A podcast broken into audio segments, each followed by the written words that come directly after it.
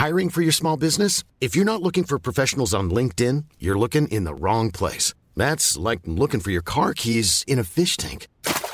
LinkedIn helps you hire professionals you can't find anywhere else, even those who aren't actively searching for a new job but might be open to the perfect role. In a given month, over 70% of LinkedIn users don't even visit other leading job sites. So start looking in the right place. With LinkedIn, you can hire professionals like a professional. Post your free job on linkedin.com slash people today. Hola, soy Mar Vaquero, ingeniera de control de la misión Cassini. Y si te gusta la ciencia, te recomiendo escuchar Coffee Break para estar a la última.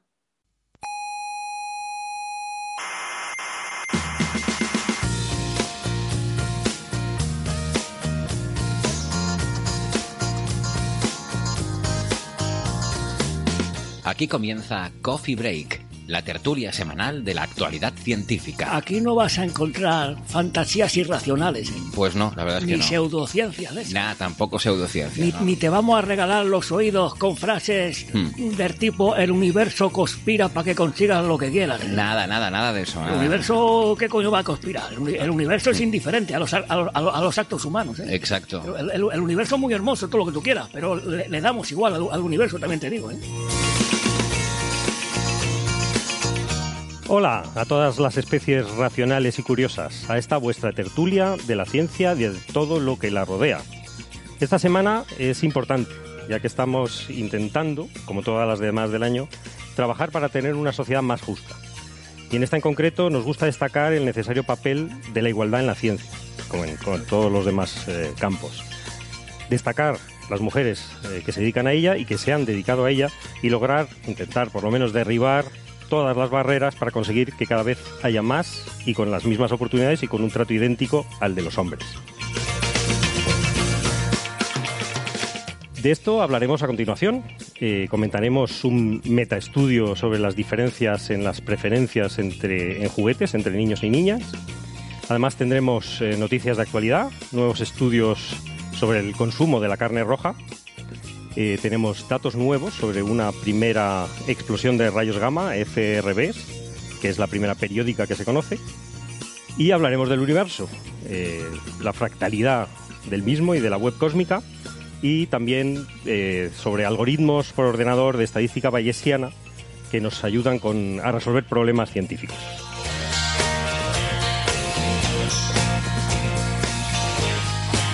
Recordarles, como siempre, que estamos en muchas plataformas en Internet. Estamos en iVoox, en Spotify, en Google Podcast, en Apple Podcast, en TuneIn y en- también en Lecton. No se olviden de suscribirse, porque no les cuesta nada, y así no se pierden ningún episodio. También les agradecemos si pueden darle al botoncito de me gusta. Nuestra web es señalyrruido.com. Síganos en redes sociales, estamos en Facebook, Twitter, Instagram. Y en Facebook está el club de fans de la magnífica presidenta Nefertiti. No se lo pierdan, que hay conversaciones muy interesantes. Recuerden que pueden venir como público al museo cuando quieran. Para entrar gratis, envíen un correo electrónico a oyentes arroba señalyrruido.com. Si son más de la radio de toda la vida, nos pueden escuchar en Canarias en Nicoden Daute Radio, Radio ECA y Ondas Yaiza. En Madrid en Onda Pedriza, en Aragón en Ebro FM, en Málaga en Radio Estepona y en Argentina en la FM 99.9 de Mar del Plata y Radio Voces de La Rioja. En radios online nos pueden escuchar en cienciaes.com, Onda Bética y en Spanish Rock Shot de Radio de Escocia. Desde el Museo de la Ciencia del Cosmos en La Laguna, Santa Cruz de Tenerife, soy Carlos Westendorf, arroba cwestend en Twitter. Bienvenidas a Coffee Break, Señal y Ruido.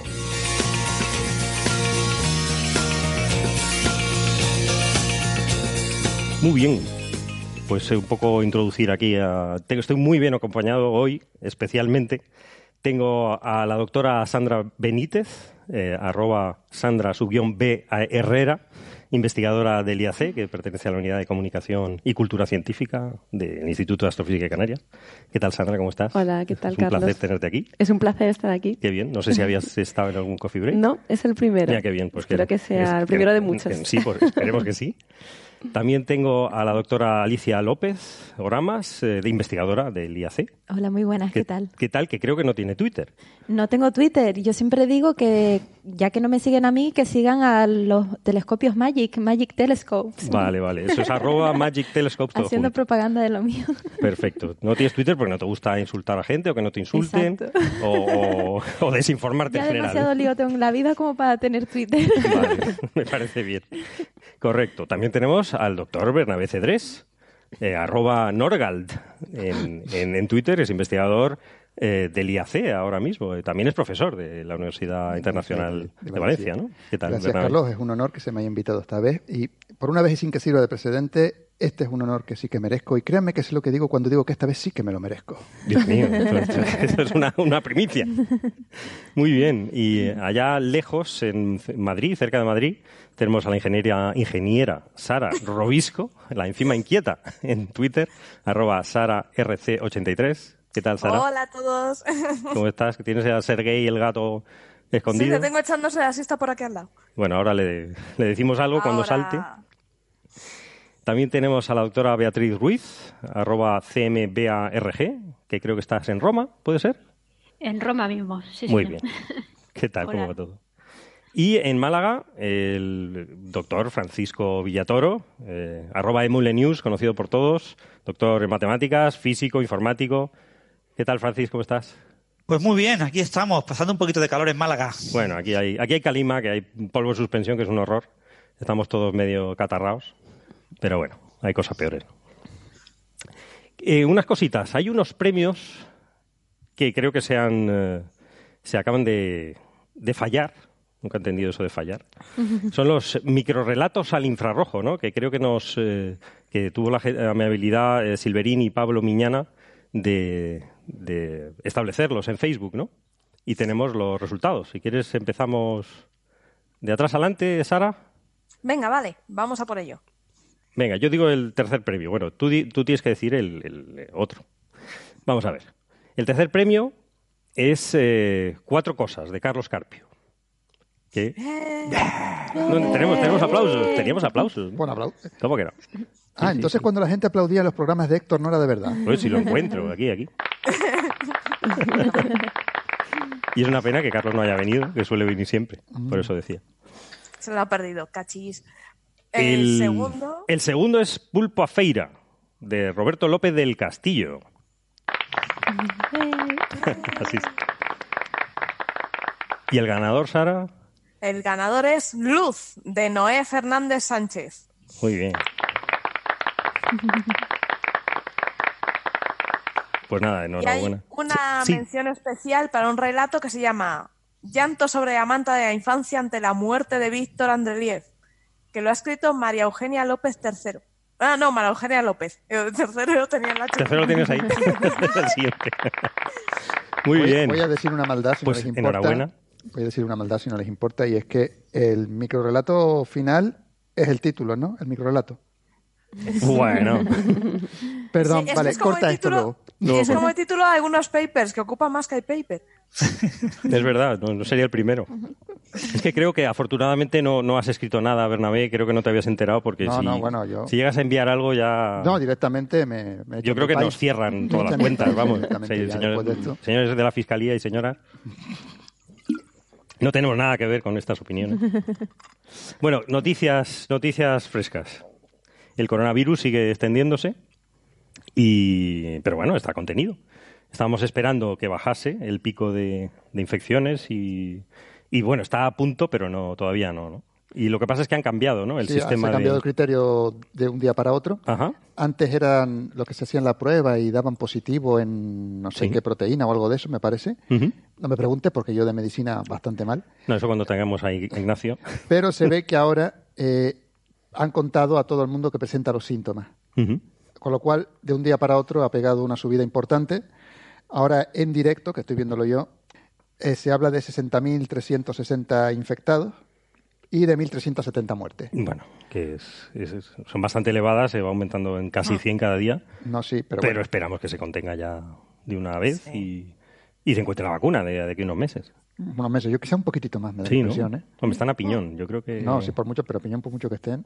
Ha cambiado el nombre. eh, La enfermedad se llama COVID-19, que es eh, coronavirus disease, enfermedad del coronavirus. Y el virus ha cambiado de nombre también. Es el SARS-CoV-2, porque es igual que es parecido al SARS, es un SARS, o sea que es, es, es bastante parecido, ¿no? Yo pensé que lo de COVID era porque tenían nostalgia del 92. Sí. No, y porque daba el mismo efecto sobre la gente. O sea, vómitos, náuseas. Ese, ese tipo de, de efecto. Que yo, yo lo viví en directo. Entonces, pero eh, ¿alguna cosa más del coronavirus? Yo creo que Bueno, no sé, yo no estoy nada así. esperando ahora para cambiar en cuanto pueda el genoma del virus para que empiece ya a, a contagiarse. Tú es que tienes un juego, ¿no? Además, Plague, tú eres Plague así de... Inc., Plague Inc., que es exactamente Plague igual. Incorporated. Sí, Plague Incorporated. Que Es como, básicamente tú eres el virus en Sí, el tú eres el juego. virus, tú vas seleccionando las mutaciones que quieres ir haciendo y lo que bonito. pasa es que el que está jugando a esto lo ha hecho mal. ¿Así? Lo ha hecho mal porque ha puesto la- la- los síntomas muy pronto. Tenía que haber esperado que se extendiese más antes de poner síntomas, porque que si no, se empieza a luchar contra el eh, Claro, un virus con pocos síntomas eh, se, pasa- se propaga más se fácil. propaga- sí, sí, pasa desapercibido. ¿no? Claro. no tienes todo un país como China yendo a pararte hacia la bestia, como se han puesto ellos. Bueno, en este caso... Y de todas maneras, yo sigo pensando que ha sido un experimento muy interesante el que han hecho en, en la ciudad de Wuhan. O sea, de cerrarla, dices. cuarentena Sí, sí. tan- a tantos Sí. millones de personas. Bueno, realmente han cerrado toda la provincia de, de- y que me perdonen los chinos de Hubei, o como, por, por- como no sé cómo se pronuncia. Han cerrado toda la provincia y estamos hablando de más gente de la que vive en España, está ahora mismo en cuarentena en esa zona. Lo cual, Impresionante. creo, creo que solo China puede hacer eso. Sí. Joder, está bien Sí. y había que hacerlo. No, no, antes, muy bien. Antes no lo habían hecho y es necesario porque alguna vez vendrá y, y, y por lo menos la gente está sobreviviendo. A mí me asombra. Esto cierran cualquier ciudad española, por ejemplo, y ahí se desabastecen en, en horas. O sea que ellos están aguantando, con lo cual. Recuerda mucho a la peste, ¿no? De Camus. Sí, efectivamente. Lo que pasa es que ahí había más. Acaba, acababa peor. Había más caos, sí. sí. un poquito más. Muy bien, también tenemos otra noticia, lo del Solar Orbiter, que salió en el Atlas eh, 5 de la NASA, que despegó en, correctamente en- desde Cabo Cañaveral y eh, está mm, situado adecuadamente, está respondiendo correctamente y, y está en su, en su trayectoria complejísima con, con eh, flybys, ¿no? Pasa- pases a- eh, al lado de Venus para conseguir la, la órbita definitiva, que no estará hasta dentro de... asistencias.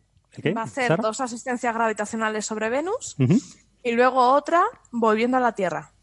Y, y ya eh, acelerará para eso, eh, dirigirse al Sol. Corríjame si estoy equivocado, pero creo que es la primera vez que se lanza un satélite que hace asistencias gravitacionales para ir hacia adentro en vez de hacia afuera en, el- en la órbita, de perder velocidad en lugar de ganarla. Generalmente siempre se había hecho que ganas, por ejemplo, las Voyager, Sí, para salirse al... o sea, una asistencia planeta gravitatoria hace que ganase velocidad relativa al Sol para que saliese más hacia afuera. Mientras que en este caso lo que se hace es que pierda velocidad relativa con respecto al Sol para que la órbita sea cada vez más pequeñica, por decirlo de alguna manera. La Parker también tiene. ¿La Parker que también hizo así? Yo creo que sí. Pregunto, ¿no? ¿Qué me suena? Ah, pues mira, Héctor, Héctor que está entre Héctor, el público, el en vez de director del estarlo- museo, porque del en vez de estar aquí presentando, está en el público. Me está Déjalo, diciendo, déjalo sí, que sí, está muy liado. Está muy liado. Sí, sí, ay, yo lo veo ahí liadísimo, míralo ahí. No, ahora está disfrutando, ahora disfruta. Uy, qué liado. Ven aquí si eres valiente. Es que no viene porque Bernabé Ah, espera no, no, que se viene, levanta. que viene, que viene, ¿eh? Bernabéu. A ver, explícame eso de la Parker aquí a la cara. A ver, a ver. La Parker, la Parker también lo hacía.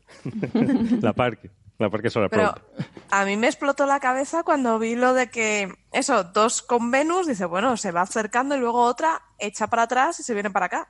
Ajá. A mí me, me resultó muy extraño. Sí, sí, la verdad. Y, y yo creo que va a estar tomando imágenes, ¿no? ¿Qué pasó? Sí. Ah, un comentario Pero- del público. No está aceptado. no estás a- en el programa, cállate la Eh, boca. eh, ¿Pero qué es esto? Vamos a ver. Comentario del público.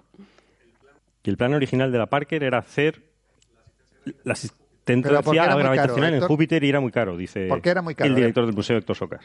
Porque era muy caro. Ostras, es que rodear a Júpiter Era mucho es dinero. eh, que es muy gordo. No, no, vamos a ver, no, vamos a ver. O sea, Es que, Bernabé, hay que tener cuidado con los conceptos. que- no, no, no, no, cuidado, cuidado, cuidado, cuidado, cuidado. Lo que es caro es el combustible. ¿Hacía falta mucho combustible para llegar a Júpiter? Si hace falta mucho combustible para llegar a Júpiter y tienes suficiente combustible, no hace falta llegar a Júpiter. Si tienes combustible para llegar, basta con que... A ver, ven aquí y explícamelo, Héctor. Ay, mi madre. Atención, Héctor Socas lo va a explicar. Sí, sí, porque tú estás hablando con alguien que juega mucho al Kerbal Space Program y ahí sí que llevas las de perder. El plan original de la misión eh, era llevar una, una sonda más grande y que se acercara más al Sol. de lo que se va a acercar la Parker. Entonces, para hacer eso tenía que hacer la maniobra de asistencia gravitacional en Júpiter. Eh, pero hubo un recorte presupuestario. Ah, Entonces- ¿por qué no explicas bien las cosas desde el principio? Pero otra duda. Adiós. ¿Quién se va a acercar más entonces al Sol? ¿La Parker o Solar Orbiter? La Parker. La La Parker. Está mucho más cerca. No. Y es diferente, es ciega, es- Sí. no tiene imagen del Sol y la, el Solar Orbiter Solar sí. Orbiter sí. De hecho, hay dos instrumentos eh, liderados por investigadores españoles.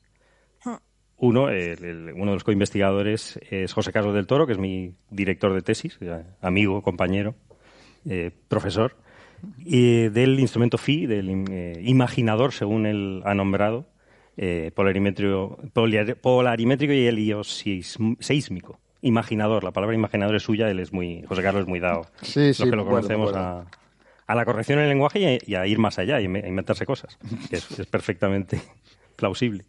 Y luego también gente de la eh, Universidad de Alcalá, ¿no? ¿verdad, Sara? Sí, de la, de la Universidad de Alcalá de Henares, de la UH, han desarrollado el instrumento EPD, que es el particle... A ver, que es que se abstrae. Sí, detector de partículas Ener- energéticas. eh, sí, eh, Energetic Particle Detector. ¿no? Ok. Y en el equipo están como investigador principal eh, Javier Rodríguez Pacheco y como en el equipo de ingeniería, como ingen- eh, jefe de ingeniería, Sebastián Sánchez Prieto. Ujú. Estupendo, pues enhorabuena y uh, esperemos resultados. Yo creo que tú conoces gente, ¿no, Sara? Sí, yo conozco a Sebastián. Porque tú estudiaste ahí, si no me equivoco. Sí. Ah, vale, vale. Pues si, si lo puedes pillar en algún momento y, y le sacas información. A ver si le podemos interrogar. Vamos a bueno, interrogar. en, en el mes de mayo le tendremos en Alcalá de Henares dando una charla en Paint of Science.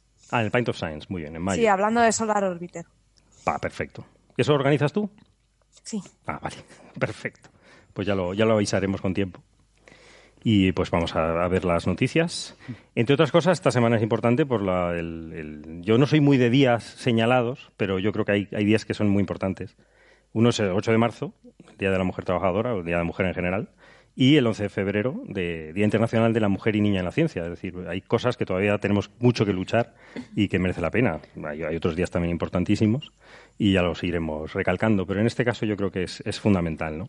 Eh, en, en el IAC, en el Instituto de Astrofísica, eh, hemos hecho muchas actividades que me puedes contar, Sandra, porque eres tú parte de la organización, entiendo, ¿no? Sí, bueno, nosotros desde la Unidad de Comunicación y Cultura Científica es verdad que desarrollamos varias acciones, no solamente este día Ujú. o este mes, sino a lo largo de todo el año, porque es Perfecto. importante que este Sí, sí. esfuerzo sea continuado.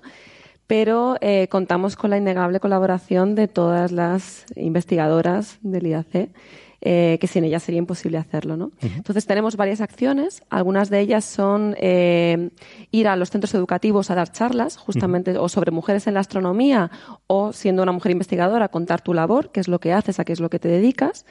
Eh, luego tenemos también una serie de videoconferencias dentro de un proyecto que se llama Habla con ellas. Ujú. Esto es un poco para intentar salir eh, de Tenerife, poder llevarlo también a otras islas, incluso a la península. ¿no? Entonces, como no podemos desplazarnos físicamente, lo que hacemos es que a través de videoconferencias pues podemos llegar a más centros educativos y, y ponernos un poco en Ah, contacto genial, con o sea, ellos es el también. centro el que lo pide y Claro, entonces- ahora está abierto el plazo de Ah, inscripción vale, eso justamente y a través de la página web pueden inscribirse los centros que estén interesados Ujú. y simplemente solicitan en qué fechas les gustaría y nosotras de aquí desde febrero hasta junio vamos a ir atendiendo todas esas solicitudes. Y ponéis en contacto a los niños y niñas con, con astrónomas. Exacto, Para que les cuenten, para que les pregunten cosas y, y que esto está Claro, la idea es que sea muy interactivo, que sea más un debate y que todas las preguntas que tengan los pequeños y pequeñas pues puedan resolver las, Ah, las bien, investigadoras. qué muy, muy, buena, muy buena idea, sí. Eso entre algunas de las acciones. Yo no sé si quieres que te las cuente todas o visto- vamos a ir mí, un poco a poco. mí me gusta, pero- parece, parece una tontería, pero los vídeos que habéis hecho, el- creo que Ujú. ha salido el quinto de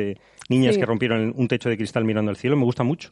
Y tengo un amigo, un compañero de despacho, Ricardo, que se lo puso a su hija de ocho años, Esther, y sin decírselo, claro. y entonces la niña dice, bueno, esta se, se va a aburrir, que va. Se quedó enganchadísima al vídeo y se relacionó mucho porque sale la imagen de la, de la investigadora, ingeniera, eh, de persona, mujer, en este caso, dedicada a la, a la ciencia o, te- o tecnología y matemáticas, STEM en este caso, y eh, te- con- eh, consiguió un vínculo muy cercano con una niña de 8 años que no sabía de qué iba y le pareció súper interesante. O sea que está muy bien la evolución de, de contar la experiencia personal so- y desde el- viendo que, es un- que, que, lógicamente ha sido una niña, Claro. pero que muchas veces a veces se presentan a las grandes mujeres, que ha habido muchas, y, y esperemos que haya más, eh, en la en ciencia y en general, pero no se dice cuál es el camino, que, que es un camino difícil.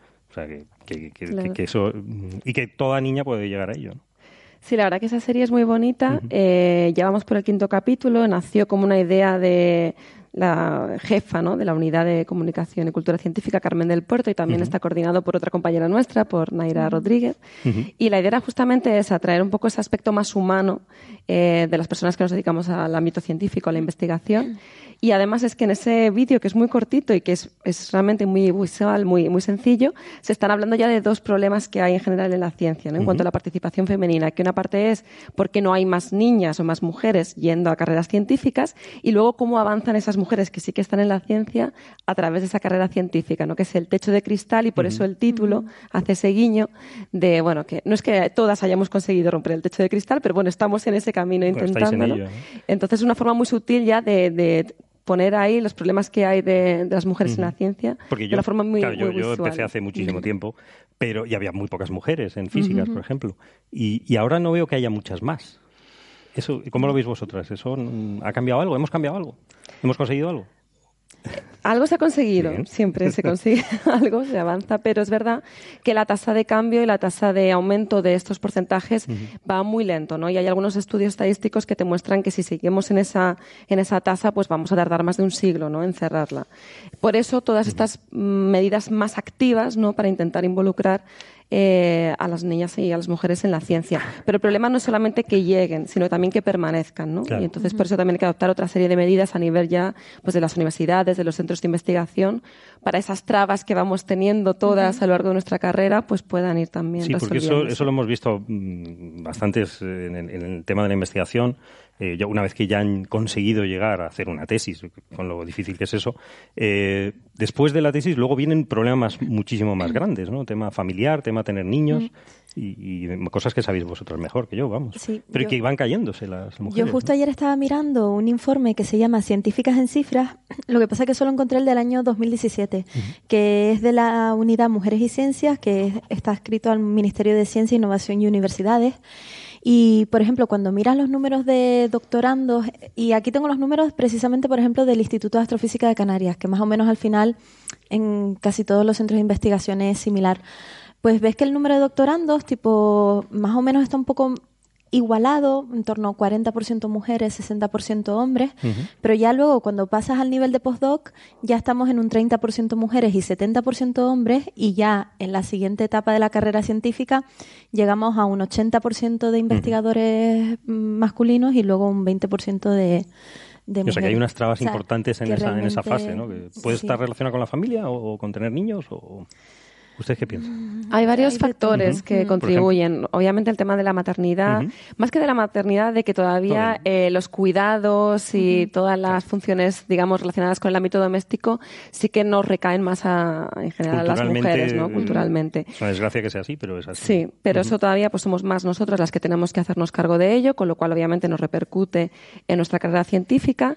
También eh, el tema que lo comentábamos eh, en algún otro momento de el ambiente hostil que a veces se genera porque nosotros nos encontramos con comentarios constantes sobre nuestra capacidad intelectual y luego también hay que tener en cuenta el tema del acoso sexual en la ciencia, que existe, que no se habla mucho, Sí, sí, pero no, que crea al final claro. un entorno, un ambiente en el que eh, es muy difícil estar cómoda, ¿no? en el que uno no se siente seguro.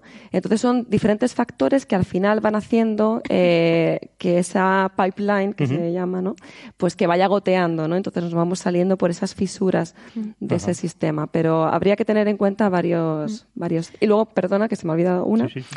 que es muy es fundamental el tema de cómo se sele cómo se hacen los procesos de selección ¿no? para las posiciones de responsabilidad que bueno pues todavía se siguen eligiendo mayoritariamente a hombres para esos puestos incluso en las carreras que están más feminizadas en el sentido de que hay más proporción de mujeres.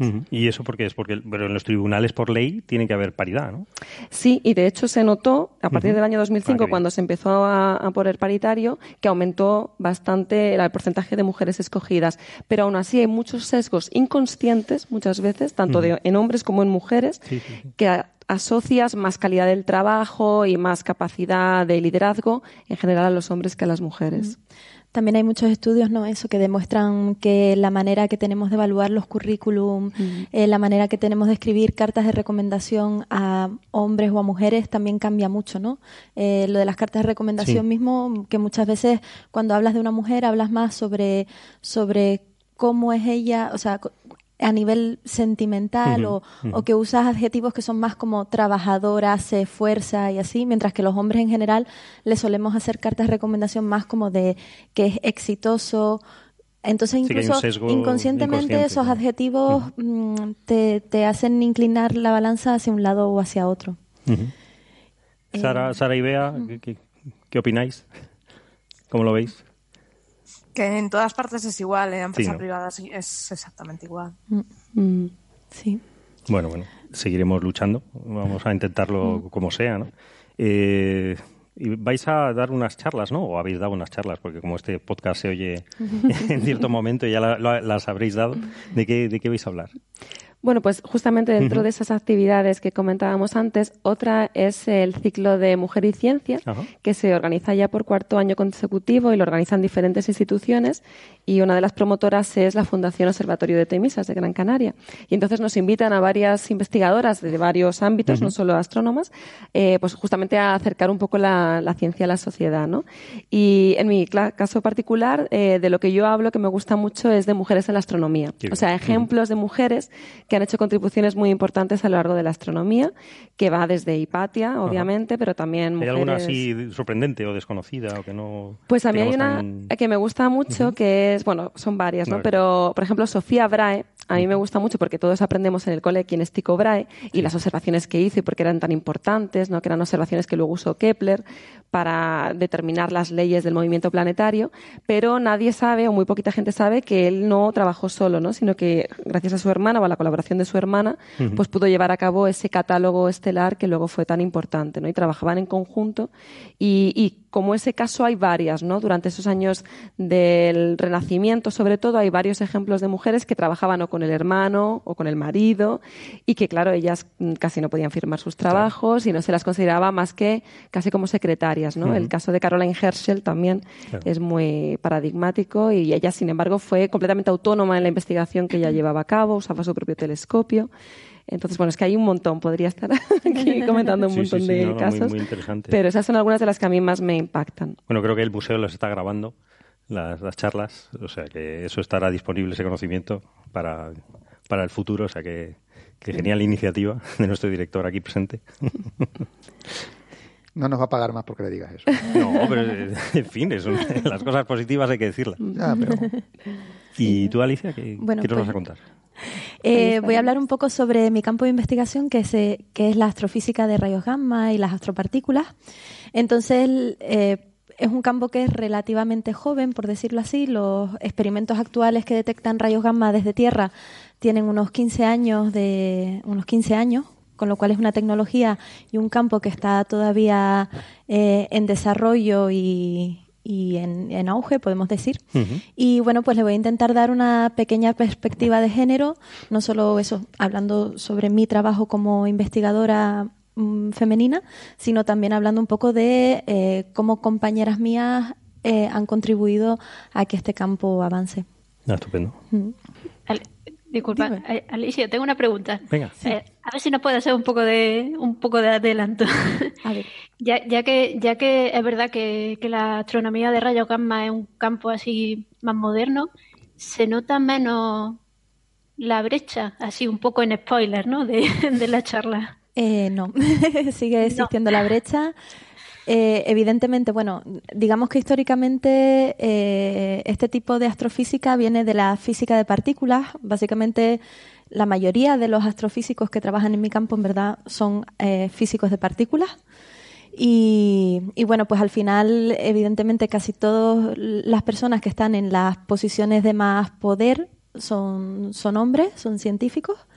Y, pero bueno, pero luego sí que es verdad que, y eso, luego nosotras en general en las colaboraciones, en las dos colaboraciones que estoy yo, somos un 20-25% mujeres, con lo cual seguimos siendo poquitas, pero bueno, ahí estamos. Vengan, Pues- vengan a la charla y les enseño lo que hacemos.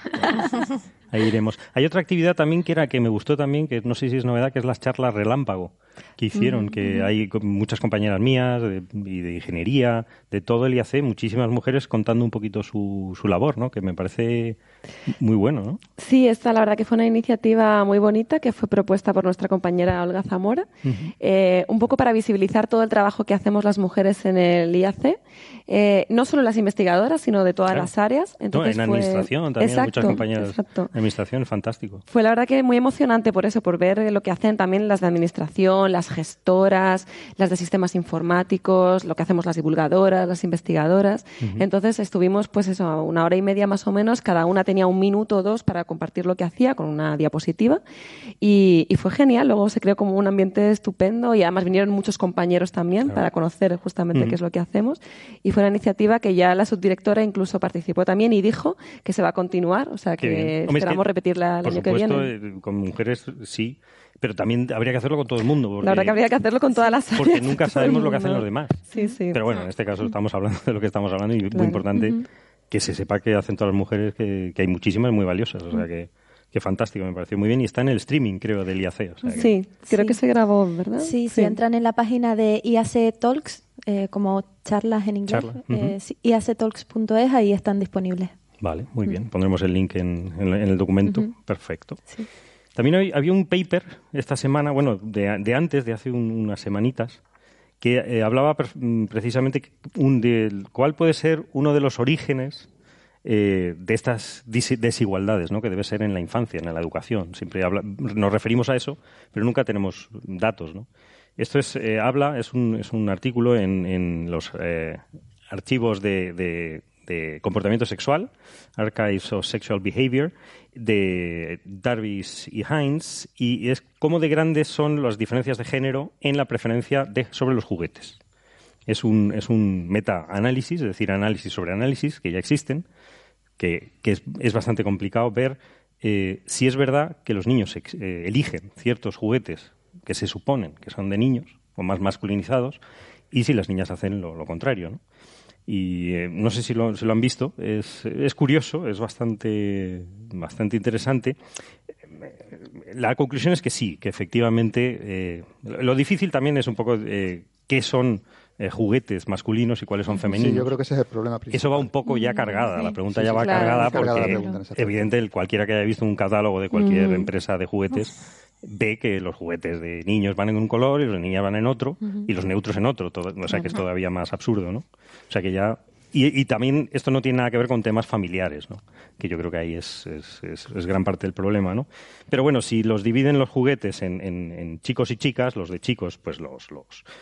Que esto es bastante problemático también, en el sentido que los vehículos son más de, de- de chico, o lo eligen más los chicos, y las muñecas eh, más las chicas, ¿no? Si seguimos viendo lo, lo que suelen elegir las chicas, pues es terrible, ¿no? Porque es temas de cocina, temas del té, temas de arte. O sea, se supone que, que tienen un carácter más eh, doméstico o de cuidarse, de estética, ¿no? Mientras que los, los chicos pues usan bloques o juguetes de tipo Lego o eh, tipo eh, temas de deporte, eh, por supuesto armas, etcétera, ¿no? En fin, es un poco lo que se sabía. De hecho, la- las, las compañías de juguetes lo usan, porque mm, todos estos juguetes los, los, los- le dan un sesgo ya directamente para, para vender, ¿no? Que es un poco tremendo, ¿no? Yo ahí discrepo un poco, no sé si lo usan o lo crean, y entonces es un ciclo que se retroalimenta, porque si tú a un bebé le estás ofreciendo desde muy pequeñito un tipo de, de juguetes, es con lo que está acostumbrado y es lo que más le va a gustar y es lo que vas Ajá. a continuar eligiendo. Bueno, entonces básicamente- yo ahí discrepo un poco en el que, Sí, sí. que ellas se basen en eso, sino un poco al revés. No, yo creo eh, es que eh, lo que se comenta también es que esa selección va aumentando con la edad. Y esto no nos está hablando de una preferencia, nos está hablando de una educación. Sí. Es la impresión Claro. de lo que Sí. me está dando aquí. Es la impresión. Yo, sí, sí, vamos. Sí, yo creo que el niño según va creciendo va adquiriendo sesgos. Esos sesgos vienen no solo de los juguetes, vienen de parte de tu familia, vienen de parte de los dibujos animados que ves, de parte de... No te metas con los dibujitos que- animados, que son muy bonitos. Uy, pero están cargados de Sí, unas sí, pero cosas. los cuentos que te cuentan, todo, ¿no? Porque la imagen de la mujer eh, en los cuentos, por ejemplo, ha estado muy, muy Sí. ninguneada. Sí, por sí, sí. ejemplo, entonces, si te están contando cuentos en los que la mujer, eh, el protagonista del femenino es una princesa, mm, ese niño, o, bueno, esa niña va a querer ser una princesa. Entonces va a buscar cosas de niña. Eh, Pero porque es con lo que la hemos Sí, creciendo Sí. con eso. Mm. No, está claro que existen diferencias, pero lo que hay que entender es que esas diferencias no son biológicas, sino que vienen Sí, por sí. una cultura, vienen por una sociedad. Eso es. Y es justamente lo que hay un poco que intentar revertir, ¿no? Claro, lo difícil es saber dónde, ¿no? Bueno, y en todos los sitios, porque no es más, no solo Sí. uno, ¿no? Bueno, y de todas maneras, lo- eh, la, la analítica esta está hecha a lo bestia, a lo bruto. Quiero Sí. decir, no hay separaciones en diferentes tipos culturales, Claro. diferentes etnicidades o cosas de estas es. que nos podrían dar una idea de por dónde van los tiros, cuál realmente son las sociedades más machistas que hay con respecto a esto, o, lo- o las que más dirigen a los niños, una- unas Mm. sociedades con respecto a otras. No sé, esto que estamos estudiando probablemente Estados Unidos, la mayor parte son de Estados Unidos, algunas de Europa. Sí. No hay estudios en África, no hay estudios en Iberoamérica, no hay estudios en el sudeste asiático, por ejemplo, o en China o en Japón. Por lo tanto, esto nos habla básicamente de la cultura occidental y probablemente de, de la cultura occidental y, perdónenme la expresión, blanca. Sí, sí, no, no. Sí, Sí. Correcto. Así Porque que, bueno, yo tengo la pregunta, ¿y ustedes, mujeres, qué juguetes que han llegado a, a ciencia y a matemáticas e ingeniería, qué juguetes tenían, qué les gustaba o cuáles cuál es la, los recuerdos de los juguetes? Pues yo la verdad jugaba con todo. O sea, a mí me encantaban las Barbies, los coches teledirigidos, tenía Scalectri, tenía, o sea, yo jugaba absolutamente con todo. Eh, entonces, es verdad que, por ejemplo, yo por mi fa- eh, por cómo me crié, mm, pues tipo me, regalaban de todo y a mí me gustaba todo. Entonces, No te intentaban pero dirigir, bueno, no decían esto es de chica. la verdad es que te digo, y además el otro día unos niños me preguntaron esto en, en un colegio de primaria y me decían eso, ¿y qué juguetes tenías? Y yo les decía que a mí los que más me gustaban eran las Barbies y los coches teledirigidos. Y me decían, ¿y, y cuál te gustaba más? Digo, pues la verdad es que recuerdo que las dos cosas me gustaban a mí personalmente por igual. Pero claro, también yo creo que influye mucho, aparte de, de la educación, o sea, aparte de la sociedad, por ejemplo, también a lo mejor la, la educación en casa. O sea, mm, yo, por ejemplo, a mí mis, mis padres, pues mm, siempre me educaron, tipo, pues bueno, tú te quieres venir de excursión, te vienes de excursión, tú te quieres hacer escalada, haces escalada, o sea, entonces en ese sentido, mm, la verdad es que no... ¿Y tú? Yo, por ejemplo, jugaba mucho con Barbies, pero era muy gracioso porque mis Barbies iban a la universidad. Ah. Entonces yo jugaba a que iban a la... Además, no sé en qué serie vi yo nombres de universidades norteamericanas. Entonces ellas iban a Harvard, a Yale, a Princeton, no iban a cualquier universidad. Coño, como los políticos españoles. Esto lo cortamos. Esto lo cortas. Esto lo cortamos. Y entonces yo hacía en mi cuadernito, tomaba anotaciones de dónde iban el Ken y la Barbie, Ah, a qué vale. universidad, qué curso tomaban, y además tomaban de todos los cursos. Unos eran abogados, otros eran doctoras, o sea, de todo. Así que yo tenía un catálogo muy grande de, de Barbies muy cultas. Muy bien. Y Sara, Bea, Sí, yo igual. Yo jugaba mucho con las Barbies. La verdad es que supongo que es efecto de la época, ¿no? Eso que más se llevaba. exacto. Ujú. Y entonces, pero ya te digo, tenía mi Barbie, el Ken, pero mi Barbie tenía un Ferrari. Quiero decir que Coño con y la al, niña. al Ken no le dejaba conducirlo. Ah, bien, bien. Muy bien. Pues yo no, no tenía Barbie. O Venga. sea que Ahí ¿Con qué jugaba? Yo el recuerdo que tengo es de estar jugando siempre con el Tente y los Playmobil. Claro. Ah, está Ay, Ahí el está. Playmobil también. Yo igual, yo Tente, igual. También, también. bien, Yo igual que reivindicar el tente, por favor. Igual que veas, de todas formas, lo- nosotros jugábamos con unas cosas que eran muñecas. O sea, los chicos jugábamos con los Hyperman y el Madelman, Sí. que eran muñecas realmente. Es o sea, disfrazados de guerra. eh, Yo no hacía guerras con ellos. O sea, no, no me acuerdo lo que hacía. Pero, pero que también eran muñecas. O sea, que de alguna forma. Sí, era el Ken de Barbie con esteroides. Sí. Y, y también yo creo que en nuestras generaciones también jugábamos mucho en la calle, ¿no? Sí. Y, Sí. Que a lo mejor eso también influye, no sé, en plan, jugabas con otros niños, jugabas, o sea, que ahí a lo mejor los típicos juegos, Sí. este que dibujabas en el suelo y ibas saltando, que no me acuerdo, no Ah, me sale sí, ahora sí, la- sí, claro. El rayuela. todo el- La- eso, la rayuela. La rayuela, eso, que no me salía el nombre. Todos estos juegos al final no tienen Son género, ¿no? neutros. Mm. Sí, yo me acuerdo en el barrio que aprendimos todos a la vez a patinar y lo que hacíamos era con tizas, pintábamos toda la calle haciendo los circuitos Mm. Y íbamos todos haciendo pruebas y circuitos y Mm. daba igual que fueras niño o niña. Claro. hacíamos todo lo mismo. Destruyendo mobiliario público, qué bonito. ¿Y tú, Francis, con qué jugabas? Bueno, yo tenía varios juegos así que yo recuerde eh, de estos de ciencias que había, Ah, verdad, ordenadores. yo he tenido verdad, también los- los- Exit Castillos, he tenido el Cinexin, el del fantasma, el del fantasma. eh, cosas de trenes también, de estos de... O sea, juegos muy variados, no tengo una... Puedo decir que me prefiriera un determinado tipo de juegos, ¿no? Y ya, y ya cuando llegué a cierta edad, ya básicamente libros es lo que compraba, ya no comprábamos juegos. Y, y sí, he tenido colecciones de libros así extensas. de Ujú. estas, Pero muy de- joven. Bueno, relativamente, no sé. eh, Yo no sé si. Supongo que todo el mundo. Sobre la misma edad que todo el mundo, ¿no? No sé, Mm. 10, 12 años. Yo no recuerdo las fechas exactas, ¿no? Yo tardé más. Sí. Vale, no vale. tenía. Pero bueno, yo, yo sí fui una persona, tuve sesgos estos así en plan Asperger.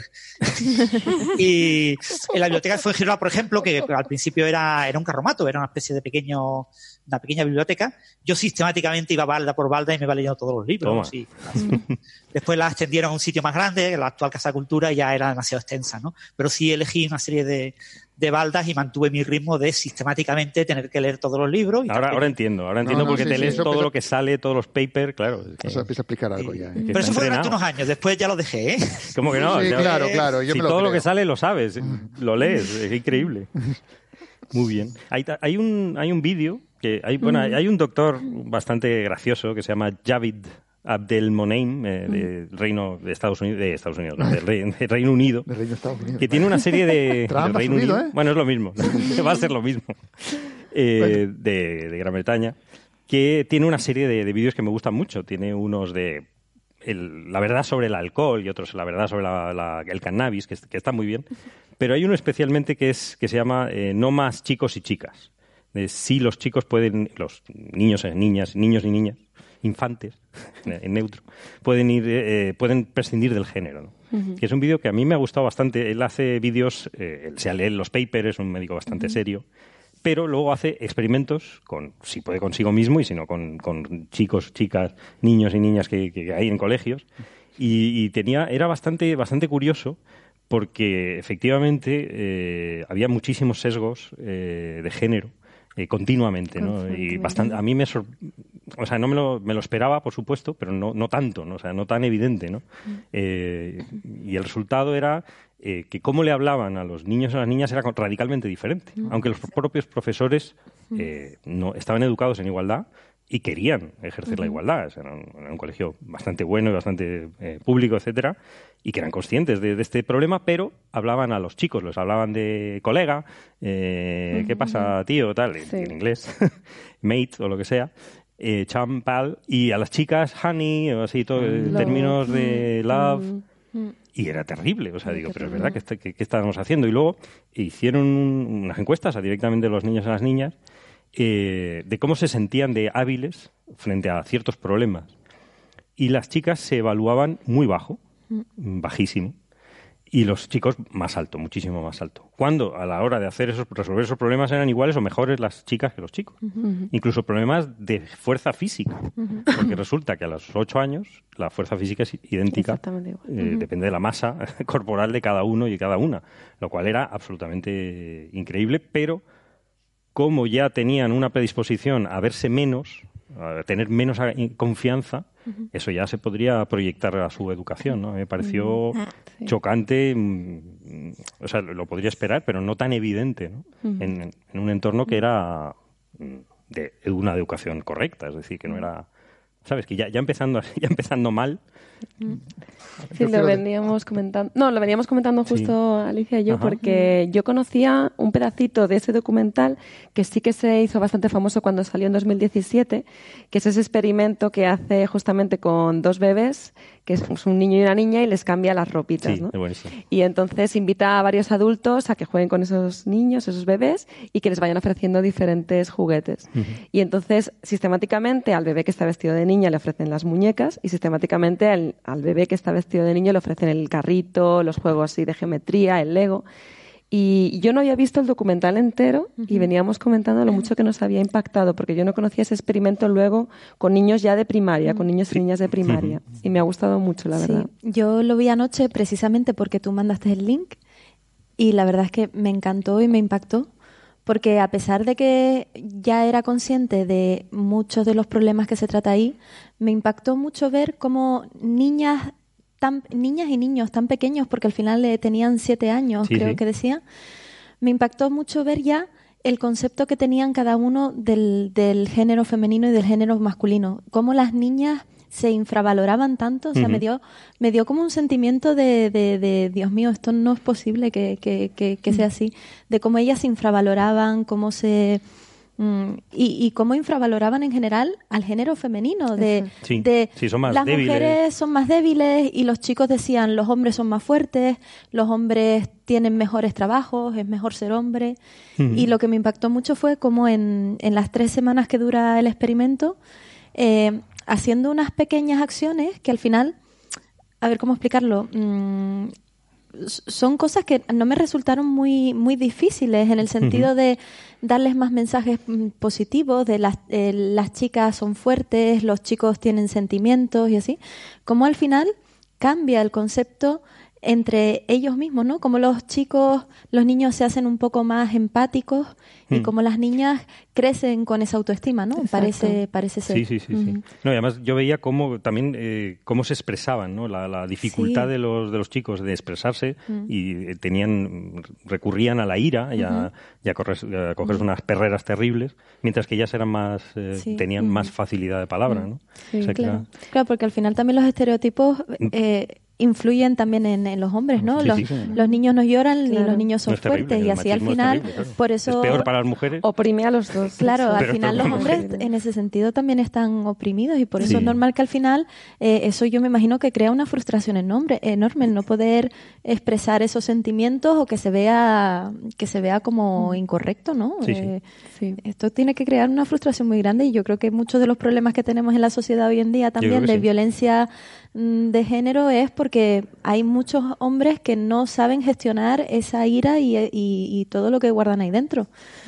Muy interesante. Entonces, A mí me gustó mucho el, el documental porque sí que se conocen, o sea, hay bastantes estudios, ¿no? De, de ese tema de la, de cómo se infravaloran las estudiantes, las niñas. Este estudio que salió también en 2017 de Science, por ejemplo, es muy interesante, que ya se ve cómo las niñas empiezan a asociar adjetivos de brillante o muy inteligente solamente al género masculino a partir de los seis años. O sea, hasta los cinco años es un poco aleatoriamente, ¿no? 50% Ujú. para hombres y para mujeres. Y a partir de los 6, 7 años, ya sistemáticamente las personas muy inteligentes son solamente hombres. Y no solamente eso, sino que también el artículo dice que ellas mismas se empiezan a alejar de los juegos en los que está descrito que son para niños o niñas muy inteligentes. ¿no? Ellas mismas se empiezan a autocensurar e infravalorar. Eso es fundamental para las carreras como las que estamos hablando de- claro. de, Exacto. de tecnología, ciencia, ingeniería, que si no te ves capaz, pues no lo haces. Claro. Aunque ¿Cómo se llamaba el autor de los vídeos? Me decía? el Javid, Javid Abdelmoneim. Abdelmoneim, efectivamente. Es buenísimo. No, yo que, para que quede constancia nada más, eh, es un comentario. Los dos vídeos que tú nombraste antes de este hombre, que quede constancia de cómo eres tú, eran sobre el alcohol y sobre el cannabis. Por supuesto, cosas que me interesan absolutamente. Vale, yo, tú Son- ya lo has dicho, tú ya lo has dicho. El del cannabis es bastante sorprendente. Yo solo digo eso, pero no estamos hablando vale, de eso. vale. Algún día hablaremos de, de, ese- de esos temas. Y, Da y la receta de las magdalenas. ¿El qué? que La- si da la receta de las De las magdalenas. magdalenas. Ay, sabía que tenían Y- que salir tarde o temprano. Ya hablaremos de eso. Y parte de, de este vídeo, no sé, también me gustó eh, el tema de el tangram, ¿no? Que les, les, hacen, Ujú. les ponen un, un tangram en el sistema este japonés, ¿no? Es un te dan una figura y tienes que reconstruirla con a mí, a mí Ah, ya, siempre me ha, sí, se me ha dado fatal siempre pero bueno eso es otro tema sí. y de reconstruir la figura simplemente con, con unos, unos bloques geométricos que tienes ¿no? Eh, los, y los niños eran mucho más hábiles y más rápidos eh, que, la- que las niñas, ¿no? Eh, posiblemente las, claro, no se sabe cuál es el motivo realmente, pero mm, una, una de las opciones era que a ellos se les había entrenado Claro. en este tipo de juegos, que es un poco el artículo que estábamos hablando. Es decir, si juegas con bloques, juegas con legos, juegas con tentes, eh, a construcciones tienes más formada la mente en, en- en cálculo y en, en- en 3D. vamos, Visión en- espacial. Claro, eh, que las chicas, y es, es terrible, o sea, si ya estás sesgando desde tan pequeño, las chicas eran menos hábiles, efectivamente, lo, lo demostraban, pero porque no las habían Entrenado. entrenado, educado o jugado con juguetes que eh, facilitasen estas habilidades, ¿no? Lo cual me pareció realmente Y terrible. eso ¿no? luego da el sesgo de que todo el mundo dice que las mujeres tenemos peor visión espacial. Claro. Sí, chorra- los chorradas estas que se oyen, ¿no? Sí. De conducir y, Sí. y tremendas, ¿no? Sí, es que hay unos artículos también muy interesantes sobre mm, desempeño en matemáticas o en tareas, tareas así que tengan que ver con visión espacial y demás. Y lo que dicen es que si tú, por ejemplo, tienes un grupo que está haciendo un examen ¿no? de matemáticas, por ejemplo, o de alguna ciencia, y tú les dices a ese grupo eh, previamente, bueno, aquí lo vais a hacer todos muy bien porque no hay ningún tipo de diferencia entre mujeres y hombres, el grupo lo hace, todo el mundo lo hace más o menos igual. Si tú a ese grupo le dices, bueno, aquí ya sabemos que quien mejor lo va a hacer son los hombres, automáticamente el desempeño de la mujer ya va a ser peor. Y eso hay varios, varias referencias que si lo queréis luego las podemos compartir. Sí, sí, sí. Eh, porque muestran justamente eso. Si tú ya le estás dando una especie de condicionamiento a ese grupo de cómo tiene que comportarse, efectivamente se va a comportar, Se va a así. comportar así. Entonces, si las niñas ya de alguna manera mm, sienten que ellas ya son peores en ese tipo de, de conceptos, de disciplinas, es que lo van a hacer peor, independientemente de lo buenos que sean, ¿no? Y hay algunos eh, otros eh, estudios también hablando un poco de lo de la autopercepción de esas competencias. Un estudio muy interesante de 2016 de Sainz, eh, hecho con estudiantes de la ESO, ¿vale? No son tan pequeñitos como los, los del vídeo. Pero que efectivamente, que es que las, las chicas, aunque tienen mejores notas en, re- en general, se perciben como muchísimo peores en las áreas de ciencia y tecnología, no en las otras asignaturas, pero sí en las de ciencia y tecnología. Y normalmente sacan mucho mejores notas de lo que ellas mismas piensan, ¿no? Que es lo que veíamos en el documental. sí. O sea que realmente es un problema muy intrincado que hay que bueno resolverlo en varios y hay que frentes. resolverlos y desde el principio ya, directamente. Desde muy pequeñitos, sobre Proponían eh, actividades complementarias que a las niñas se les educase en juguetes, ya directamente en el colegio, Claro. cinco minutos al día, a, a jugar con bloques. A o- entrenarse, A entrenarse, claro, porque claro, para que estén al mismo nivel y no tengan ya Exacto. un... Y bueno, y muchas más, más cosas, ¿no? De-. También me- creo que el segundo vídeo, que todavía no lo he visto, es sobre la familia. La Sí. influencia Sí. no solo del colegio, sino... Ese lo vi yo también, ¿Ah, sí? es que yo me enganché, de Ah, verdad. cuenta, cuenta. Sí. Pues eso, que evidentemente el, el, el doctor este decía que al final tenía que actuar en la familia también, porque al- eh, después de todo los niños pasan muchas horas allí. Y en po- un poco eso, pues trataba con los padres sobre temas de, pues claro, cuando las niñas tú les preguntabas eh, qué es una mujer o cómo definirías a una mujer, casi todos los adjetivos estaban relacionados con el aspecto físico. Sí, es verdad. Y, y entonces, claro, y él hablaba con los padres y decía, claro, es que si tú le compras una camiseta a la niña que pone bonita y que todo lo que habla es sobre el aspecto físico, pues esto después le vas dando, estos mensajes van como evolucionando. ¿no? Y al final acabas dándole el mensaje de que lo único que importa es el aspecto físico, que intelectualmente eres inferior al hombre, etcétera, etcétera. Y después con los chicos mandaba el otro mensaje, el mensaje de, mm, de si le pones la camiseta de aquí viene el, el, el, el torbellino. bully. Claro, el coche este, pues el que al Rayo final, McQueen. eh, digamos como que un poco de cierta manera esto puede evolucionar a no puedo hablar de mis sentimientos y voy a, y voy a explotar. Y un poco después hacía, pues eso, un poco hacía que los padres miraran en los cuartos de sus hijos y de sus hijas todos los, todos los juguetes que tenían de género y les hacía quitar esos juguetes. Y, y luego tenía otra opción, op- otra opción que me llamó bastante la atención y era que eh, una vez habían eliminado todos los juguetes eh, más, orientados hacia un género u otro, él le regalaba a los niños en una bolsa otros juguetes, sin paquete, simplemente el juguete. Y entonces, claro, los cogían aleatoriamente, entonces había niñas a las que les tocaba construir un, un cochecito y había niños a los que les tocaba a lo mejor construir un muñeco eh, eh, como de estos que lo vas como tejiendo de alguna manera. Y entonces, claro, cuando él luego preguntaba a los niños si creían que esos juguetes eran para niños o para niñas, por ejemplo, había algún niño que le había tocado el, el, muñeco y él creía que era algo neutro. Y incluso le había gustado que le dieran el muñeco. Y simplemente eliminando la caja, que era más feminizada, ya, no tenían ese sesgo. Y eso, y al final del documental se ve un poco eso, cómo realmente la autoestima de las niñas crece, cómo los niños, eh, el, que, el que era un poco más, el, el, que iba un poco más de, ah, yo soy el fortachón, yo soy el campeón, cómo em, empatizaba más, ah. cómo incluso en tan poco tiempo porque eso sí, sí. incluso por ejemplo proponían hacer un partido de fútbol no y al principio pues jugaban él distribuía a los niños y a las niñas independientemente en cada equipo. Y luego él les proponía que si querían podían hacer un partido de chicos contra chicas. Y uno de los niños decía es mejor que sigamos siendo equipos mixtos porque realmente las niñas no tienen tanta oportunidad de jugar al fútbol y sería un poco eh, y desfavorable hacia ellas. Así que creo que es mejor que sigamos en equipos mixtos porque así estamos más mezclados y podemos que incluso eso, cosas que a lo mejor antes este niño no hubiera empatizado y hubiera pensado en vamos contra las chicas para ganar, eh, realmente en unas pocas semanas llegó a cambiar un poco la mentalidad de los niños. Muy chulo. Pues Totalmente recomendable este documental. A mí me encantó, la verdad. Sí. son ejemplitos, pero que, tienen por debajo un, mensaje bastante fuerte. Al final hace uno que hace que uno se plantee un poco la manera en la que tratamos a los niños, ¿no? Y además también habla del tema de los modelos de referencia, que esto conecta con lo que hablábamos al principio de todas las acciones que hacemos también desde los centros de investigación. Efectivamente. Porque es un momento muy bonito cuando vienen cuatro profesionales de diferentes áreas. Es una mujer mecánica, una mujer maga, ¿no? Sí, sí, sí. Y luego un bailarín chico y hay otra profesión que... un, maquillador, maquillador, hombre, que, lo asociaban al revés. Claro. Entonces, dar esa, esas referencias diferentes, esos modelos, para que las niñas se vean que pueden llegar a ser también esas profesiones que teóricamente, ellas no pueden, no pueden llegar a ser, ¿no? y por eso esos son un poco los esfuerzos que nosotros también estamos intentando hacer. Claro, eso hablando de referentes y hablando de, que se puede, ¿no? Claro. Que, son capaces. Y eso también me gusta lo de los vídeos que hablábamos antes de romper el techo de cristal porque se ve desde niña, ¿no? O sea, que no son objetos, mujeres inalcanzables, eh, super humanas, ¿no? Sino que han sido niñas igual que, las niñas que lo están viendo y así pueden eh, son, serán capaces de hacerlo. Muy chulo.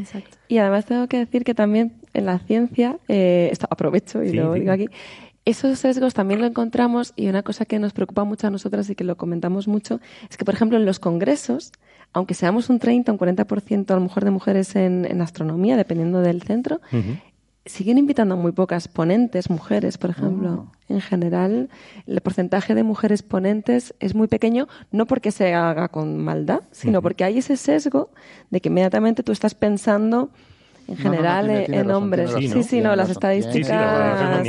lo, tenemos varias estadísticas de la SEA y de otros, otros estamentos que así lo indican. Y, y, bueno, que eso también tiene que ver eso con los mismos sesgos que le das a una niña, un niño, un juguete u otro. En todas las etapas. En otras etapas también, también pasa. En mi campo, un 40, 60, 45, 55, una cosa así, y los congresos tienen 20%, 15%. Quedan charlas, dice. Quedan charlas. Sí, quedan charlas, sí. Quedan o plenarias, o plenarias, por ejemplo. invitadas. Sí, exacto. O sea, de 10 profesores y una profesora. Pues eso habría que corregirlo desde luego. Mm. Yo, por ejemplo, participé en el Encuentro Nacional de Astronomía en Brasil en 2016, que yo viví allí muchos años, y en Brasil tienen un 40% de mujeres en astronomía, es uno de los países que, más porcentaje tiene. Y éramos dos ponentes. Éramos dos ponentes de, a ver cuántos hay aquí, pues era como casi 20, llegando a 20, había dos solamente, ¿no? Entonces era realmente un poco... Es, es, eh, es muy significativo. Sí, sobre todo en un país en el que sí que hay tantísimo que Claro, porque si tú dices, no, es que hay menos mujeres que estén eh, dando charlas o lo que sea, o, en, que tengan en puestos relevantes de dirección de proyectos, etcétera, porque hay pocas ya desde el principio, pero no, en este caso es que es casi la mitad, ¿no? De, yo ayer descubrí que esto se llama efecto Matilda. No sé si alguno lo había escuchado. yo, yo, no sabía, no sabía ¿Y de dónde viene? Lo No lo sé. ah, vale. Tengo mis chuletas. Precisamente eso, lo de invisibilizar o olvidarte de la labor que, que, que, tienen las mujeres en tu campo. Sí, pues. sí, sí, exacto. Es, como asociar también además como más valor ¿no? a los proyectos que están liderados por hombres y, y, las publicaciones también, por ejemplo. Eh, todo el tema de los telescopios cuando se reparte el tiempo de observación. En general, las propuestas también van siempre a hombres. Ahora, en la ESO me parece que estaban haciendo un proceso de selección que es ciego, en el sentido de que no se veía el nombre del PI y había aumentado bastante la proporción de mujeres que conseguían tiempo en los observatorios. Ah, qué bien. O sea, que se van haciendo O sea, que hay que hacer cositas. cosas y como Sí, las, sí, sí, sí. las actividades que estáis haciendo, que es, es fantástica. Pues muy bien, yo creo que aquí lo dejamos para las radios. Espera, que Francis quiere decir Sí, algo. Francis. No, solamente decir que el efecto Matilda es por el nombre de una mujer, una sufragista que se llamaba Matilda Jocelyn Gage, que fue la que introdujo este efecto, lo presentó en un ensayo. Y fijaros lo sorprendente que en lugar de usarse el efecto con su nombre de apellido, se Claro. utiliza el efecto con el nombre el de, nombre. de pila. De pila, que ya es un poco despectivo. es bastante significativo, ¿no? Sí, sí. Los hombres siempre tienen el apellido ahí, ¿verdad? Y nosotras el nombre de Muy mal. Pues vamos a intentar seguir trabajando para cambiarlo. Exacto. Pues muchas gracias. bueno. Nos dejamos aquí para la radio. Sigan, no se vayan, sigan con nosotros, que seguimos eh, en el podcast en internet. Muchas gracias. Hasta luego. Chao, chao. Hasta luego.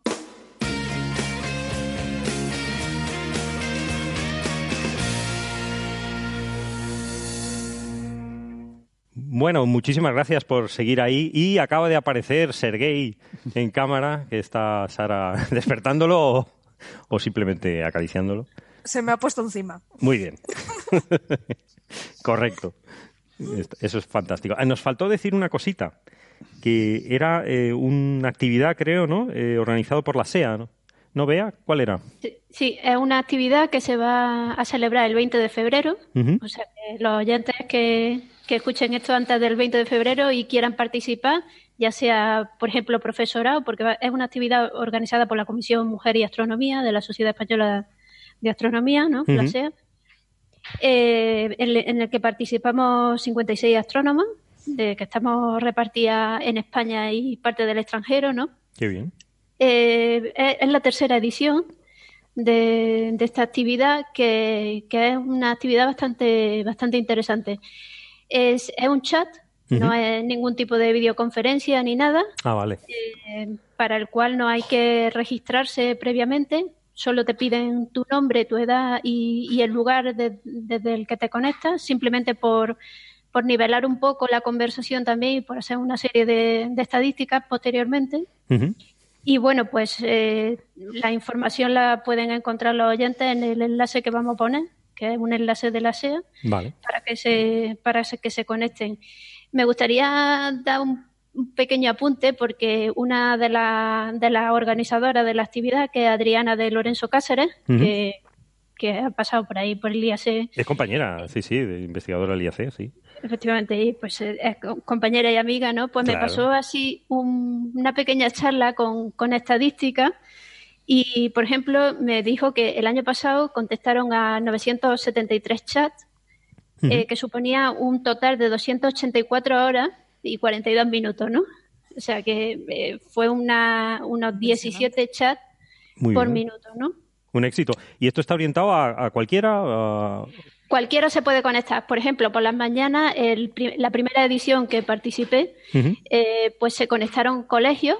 Eso ya aviso que si alguien, eh, algún oyente es profesor de secundaria y se quiere conectar desde clases, que no ha- abran 30 chats, que Ujú. abran solo uno y que vayan preguntándonos por cuestiones de, de logística y de, y de no saturar el, el de este.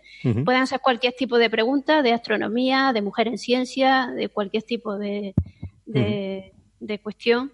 Y otra cosita que me gustó mucho, el mensaje que me envió Adriana, eh, que a ella le gusta resaltar, que dice que es un tipo, a pesar de que es un chat que es un poco así impersonal, ¿no? que no nos vemos y demás, pues que es una actividad muy bonita porque, porque hace que, que el tiempo de la científica no se dedique exclusivamente a, a, a quien, a quien está al otro lado del chat, ¿no? Y, y bueno, pues me pareció que era una cosa que debía decir, ¿no? Ah, Está, está muy Eh, chulo, sí. Es que, que yo creía que era lo mismo que, que, que hable con ellas, ¿no? Pero el hable con ellas era más formal. El hable con ella es una actividad de, del Ujú. y que, y que distintas investigadoras ¿no? pues se conectan Claro. con, con aulas. Esto no es solo para aulas, cualquiera. Creo que desde las 10 de la mañana a, 10 a las 10 de la noche Estupendo. eh, se puede conectar con una conexión de internet y preguntarnos. Sí, estás tú, está también Alicia, también eh, Sandra, que las hemos Sí, tenido. Naira creo que está también. Hay muchos nombres conocidos. sí, yo conozco muchas.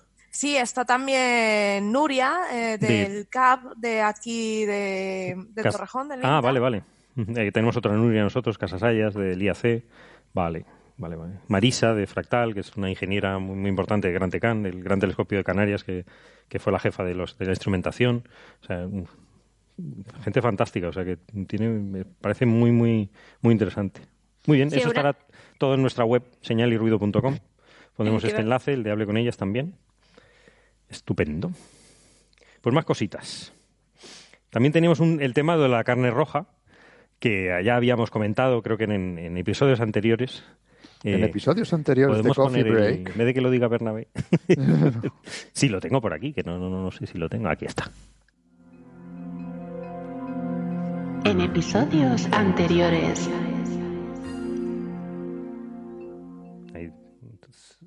Oímos la maravillosa voz de nuestra amiga Neferchiti, presenta del Club de Fans. Y eh, estamos diciendo que en el episodio 237, 237, habíamos hablado de un artículo bastante un poco eh, alarmista, mm, en cierto sentido, que iba en contra de todo el conocimiento que habíamos adquirido sobre el, efecto de la carne roja en las enfermedades cardiovasculares, etcétera, que decían un poco que, que no pasa nada, que anchas Castilla y que tomen toda la carne que quieran, que pa' qué, que son cuatro días y... Eh, no era así, no era así, pero... No lo recuerdo así, Carlos. No, no era así exactamente. pero que, en fin, que era un poco alarmante y que iba en contra un poco de, lo, de lo que se sabe, ¿no? Entonces, el, el, sí, el, artículo este de, que acaban de, de, bueno, de publicar eh, dice lo contrario, que es un poco otra vez en la misma línea. Eh, aguafiestas, por supuesto, del conocimiento que se, que se sabe sobre la asociación de la, carne procesada y roja no procesada también las aves y el pescado, sobre eh, las enfermedades, enfermedades cardiovasculares y mortalidad general. En el eh, Medicina Interna, el Journal de Medicina Interna, el JAMA, este, y por, por una serie de gente, son y tal. Y bueno, la verdad que la población, cogen población de estadounidense, eh, tiene, tiene sus, problemas este, este estudio, ¿no? como todo, porque es que es muy difícil, no se puede hacer experimentos eh, con humanos así, eh, siguiéndoles toda su vida, dándoles carne roja, otros no, y habiendo a ver qué les pasa. Entonces lo que haces es usar la estadística, ¿no? Entonces han usado eh, una serie de, un, grupo de personas, 29.000 solo, ¿no? 682 participantes, pues teniendo en cuenta todo tipo de, raza, eh, de, educación, en fin, de masa muscular, en fin, una, una muestra bastante amplia. Sí, de hecho tenían gente con problemas también de salud y había gente de todo tipo. Sí, y, bueno, y una, en una base de, esta, de, digamos, de encuestas les preguntan, pues un poco eh, cuál, cuál es su, su qué, ha comido el año pasado, cosa que a mí me lo pueden preguntar porque no tengo ni idea. Pero, o el mes pasado, que eso, bueno, tampoco. yo apenas me acuerdo de lo que comí y tú me vas a preguntar por lo del mes pasado. Por, eso te digo. Y bueno, tiene sus, tiene sus problemas el estudio, ¿no? Lo que pasa es que, bueno, hace, hace una serie de, gráficas, realmente siguen a estas personas en un total, ¿no? de, de, de un 562.624 años en, en, todas estas personas, o un estudio eh, bastante salvaje, y encuentran pues un poco lo que, lo que ya, ya se sabía, ¿no? que hay una relación positiva entre comer carne roja o, carnes procesadas con eh, temas de, cardiovasculares, enfermedades cardiovasculares, ¿no? Y que luego eh, un poquito menos o casi ninguna con el pescado, prácticamente, ¿no? Sí, sí, con el pescado. O sea, a ver, a ver, a ver, ¿cómo lo tenemos? ¿Cómo lo tenemos? ¿Cómo estamos? espera un momentito que me lo leo porque yo... Tengo aquí... Minuto y resultado, Bernabé, venga. a ver. Espera, espera, espera, espera, espera. Aquí en el sardinero me dicen que... Atención. Perdón, perdón, que comer eh, carne procesada y carne roja y eh, pollo, pollo, en este caso pollo, patas, supongo, aves, aves, en general, ah, bien pollo. tiene eh, un pequeño incremento en eh, enfermedades cardiovasculares en general. Sin embargo, si tú comes carne roja o carnes procesadas, pero no el pollo o las aves en general, y, o el pescado, entonces tienes un aumento pequeño también de todas las otras causas de muerte. Por ejemplo, si tú comes carne roja y carne procesada, es muy posible que te atropelle un coche, mientras que si no lo haces, cuando comes pollo. Aquí dice todas las causas de muerte. Yo supongo que también se refiere a los atropellos. Supongo que sí. Pero, pero ese no, no hay mucha. Puede haber correlación, pero no causalidad. A menos que vayas a comprar Aquí la dice carne todas roja. las causas. Aquí pone todas las causas. Como un te o que te caigas del, del, del- del- de un Sí, tercer piso. Es un poco, en fin, de, de aquella manera, pero es que tampoco se puede hacer mucho más, ¿no? Me, me No, interesa más el cardiovascular, ¿no? El tema eh, que, bueno, está en un 3 y un 7%, ¿no? De, Lo que pasa de es que no, riesgo me, cardiovascular. me- resulta curioso que hayan metido también las aves en lo cardiovascular, porque toda la vida diciendo, no, ¿por qué come pollo? No, pero ¿Por qué no sé el pollo, qué?". con el pollo casi no han encontrado mm, un efecto. Yo tengo una duda existencial y es, ¿dónde meten el conejo? Ah. Eh, Tú sabes que en los países sajones no se come carne de conejo, como no se come carne de caballo. Porque si tú dices eso en, en el Reino Unido, pues te echan o te, te- te empluman, vamos. Ellos no son, eh, en Canarias eh, la carne de conejo es eh, riquísima y, entonces, y en España, por supuesto, por eso nos llamamos Hispania, en tierra de conejos. Pero, Sin comentario. y no, sí. Y, y está muy bien rico, vamos, la carne de conejo es Ah. maravillosa, en salmorejo sobre todo, y o frito. Mm. Y, y- pero vamos, no tiene nada que ver con esto porque no son costumbres estadounidenses. El pollo tiene un problema, en el- lo dice en el estudio, que es que la mayoría de los estadounidenses lo toman frito. Ah, sí, y con, con piel. piel. Entonces ya, ya Ahí vale, vale, vale, ya. metes ahí una serie de hormonas, etcétera, y cosas, no, en fin. Que, que el pollo no, no está demasiado claro, ¿no? Pero eh, sí es verdad que con la carne roja hay un, tres, hay un riesgo bajo, pero no es Hombre, despreciable. yo tampoco, no habría problema si, si me- además del pollo me tiran el pato, por ejemplo. Pero es que el pato tampoco es muy caro. Y es muy- no, bueno, muy caro, pero tiene una cantidad de grasa y demás y si no Está tiene- riquísimo. Eh, está en. Latinoamérica, por ejemplo, en Perú. A ver, a ver, el pato es la el cosa- pato es exquisito. ¿no? El Es- pato, no, no, en cualquier sitio del mundo el puñetero sí, pato es pero exquisito. digo. hay patos y patos. ¿eh? Bueno, puede ser. Hay puede pato ser. criado en granjitas y es una cosa increíble. Oh, no, no, no, no me ponga, no me dejes hambre, Carlos, por Dios. No, pato pato criollo. Si van a Perú, pato por favor. el pato me puede, me puede. lo Eh, sí. Es la única cosa, es el único bicho que me puede a mi pato. Dios, qué rico. Muy bien, pero que no vamos a Pero ver. vamos a el, el morir. que no quiera, el que no quiera, que no coma carnes rojas ni pato ni nada. Mm. Es decir, que hagan lo que la gente haga lo que quiera, pero que sepa que si come, pues va a tener un, li- un ligerísimo riesgo. Y Hombre, está, si comes sí. pescado, no, por lo menos de enfermedades cardiovasculares. No, no se ha demostrado, no quiere decir que Pero no da pero señal. al principio A te vas a morir, por ejemplo, de envenenamiento por mercurio. yo ver, ahí veo que es como muy, es un estudio muy bruto. Sí. Porque es como el dato gordo sin especificar. Quiero decir, en pescado, sepárame el pescado blanco del pescado azul y obtendrás otros resultados. Es que Estados Unidos Eh, no, el pescado azul, poco. Sepárame el modo de cocinado. Atún A en lata. No es lo mismo. No, claro que no, claro que no. eh, tomarse eh, un filete de carne roja, un filete de ternera a la plancha, así sin más, sin nada de grasa, carne magra, que tomarte la pancetita sin procesar igual del cerdete a la plancha. O sea, mm, no, eh, no discriminan por corte, no eh, por corte de carne, no Sí. discriminan por modo- forma de cocinar, porque igual ese filete que tú te puedes comer a la plancha, también te lo puedes comer con un- una lonchita jamón con queso de cabrales y rebozado. Sí, sí, eso. aplaude, el público aplaude. Y eso nos está entrando hambre. Oye, Sara, cállate. Hija, que me estás poniendo. Yo te digo, yo- a mí me está entrando hambre. Sí, sí, me está entrando un hambre entre el pato y esto ahora. No, a mí, a mí con todos estos estudios eh, que, que me parece muy bien, yo voy a seguir comiendo lo que me apetece, por supuesto, y que cada uno haga lo que quiera. Y si no quieren comer carne roja, que no la coman, perfecto. Pero yo creo que hay que comer la carne buena. O sea, si comes carne Eso es. Y buena, cocinada de una manera... que disfrut- por lo menos que disfrutes. No sé. Sana. No, ya que te vas a morir. Hombre, ya. Pero eh, tampoco hay que comer salchichas todos los días. Es decir, que eso No, no, no, no, no. A menos que disfrutes muchísimo, entonces ya haz lo que quieras, ¿no? Pero en fin, que, que tampoco nos va a quitar la, la alegría, es que eso no, no tiene nada que ver, ¿no? Pero que esta, este es el conocimiento que ya se, más o menos se sabía, no es un estudio muy ri- riguroso tampoco, pero vamos, va en la línea que se, se sigue esperando, ¿no? De- de- que, que ya, que ya más o menos se sabe, son los órdenes de magnitud. Sí, hombre, la carne procesada se sabe que tiene su- su- sus problemas.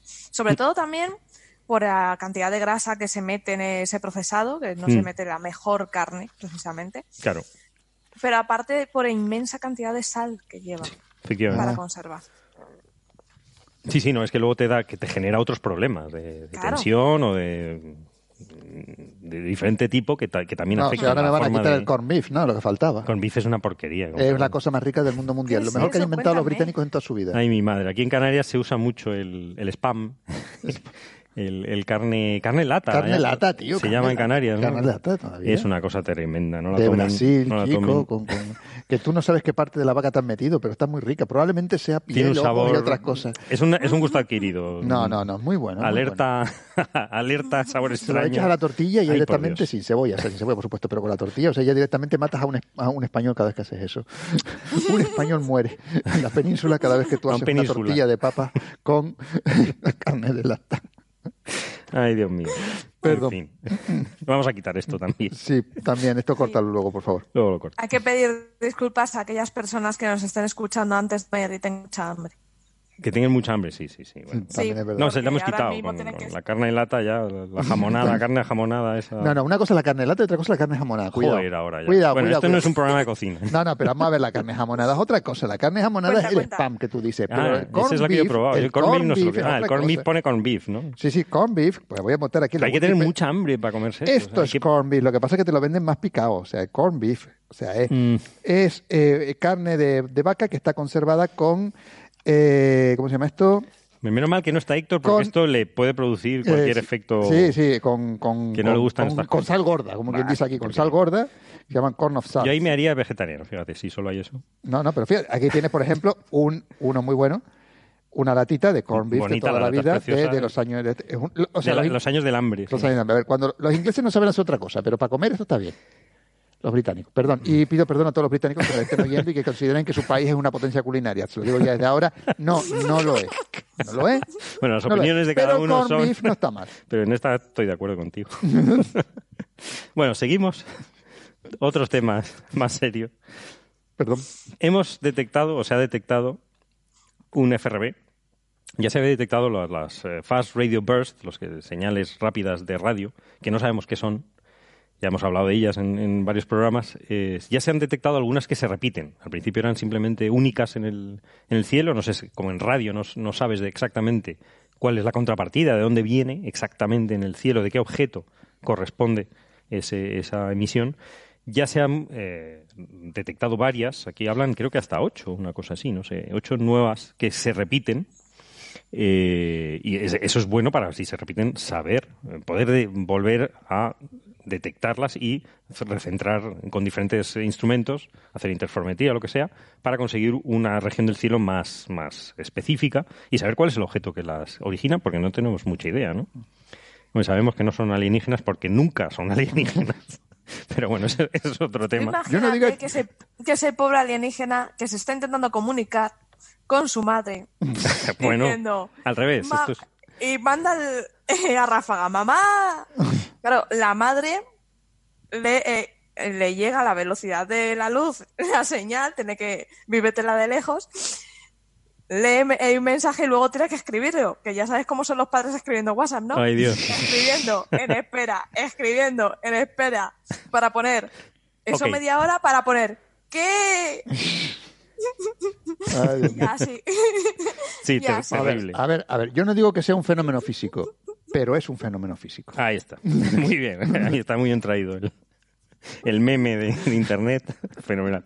Y eh, se acaba de detectar uno, el que tiene un nombre muy poco atractivo, el FRB 180916.J mayúscula 0158 más 65, que no sé exactamente debe ser mm, la región o Las coordenadas, las probablemente. coordenadas probablemente, ¿no? Sí, sí. que sí se repite, y no solamente se repite, que lo han- saben de qué zona viene, de una zona de, de formación estelar en una eh, galaxia eh, masiva espiral, que estas más o menos tú has visto. Sí, pues no, me va a contar. Montones. Pues aburrido, Y- aburrido de ella. Y que eh, han detectado que tiene una periodicidad. Es decir, que hay unos cada 16,35 más 0,18 días se repite y se pega cuatro días eh, enviando como pulsos o ráfagas o, o en radio, ¿no? Está relativamente cerca, además la galaxia, en Redshift es 0.0337. Ah, vale. Está fuera del, de- de- del supercúmulo de Virgo, pero está, lo suficiente, pero está relativamente cerca. No es, Ah, no es una cosa ahí en tipo cosmológica, que este Redshift 0.5, 0.6, no, no. Ujú.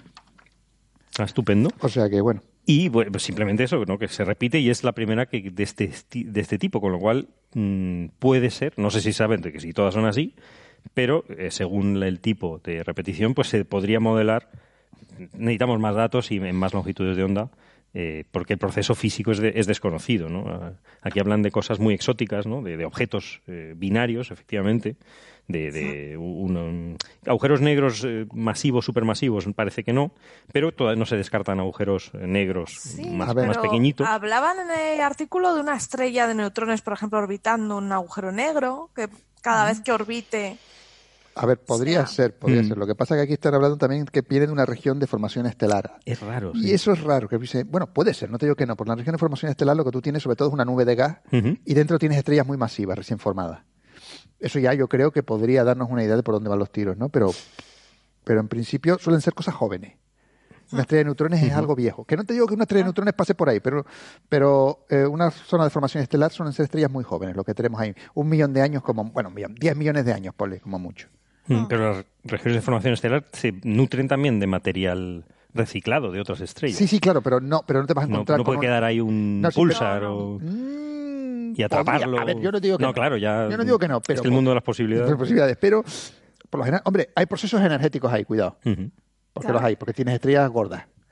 Eh, tiene- bueno, gordas, perdón. La expresión científica es muy gorda, perdón. Muy gorda. Muy gorda, tiene estrellas muy gordas, muy tochas.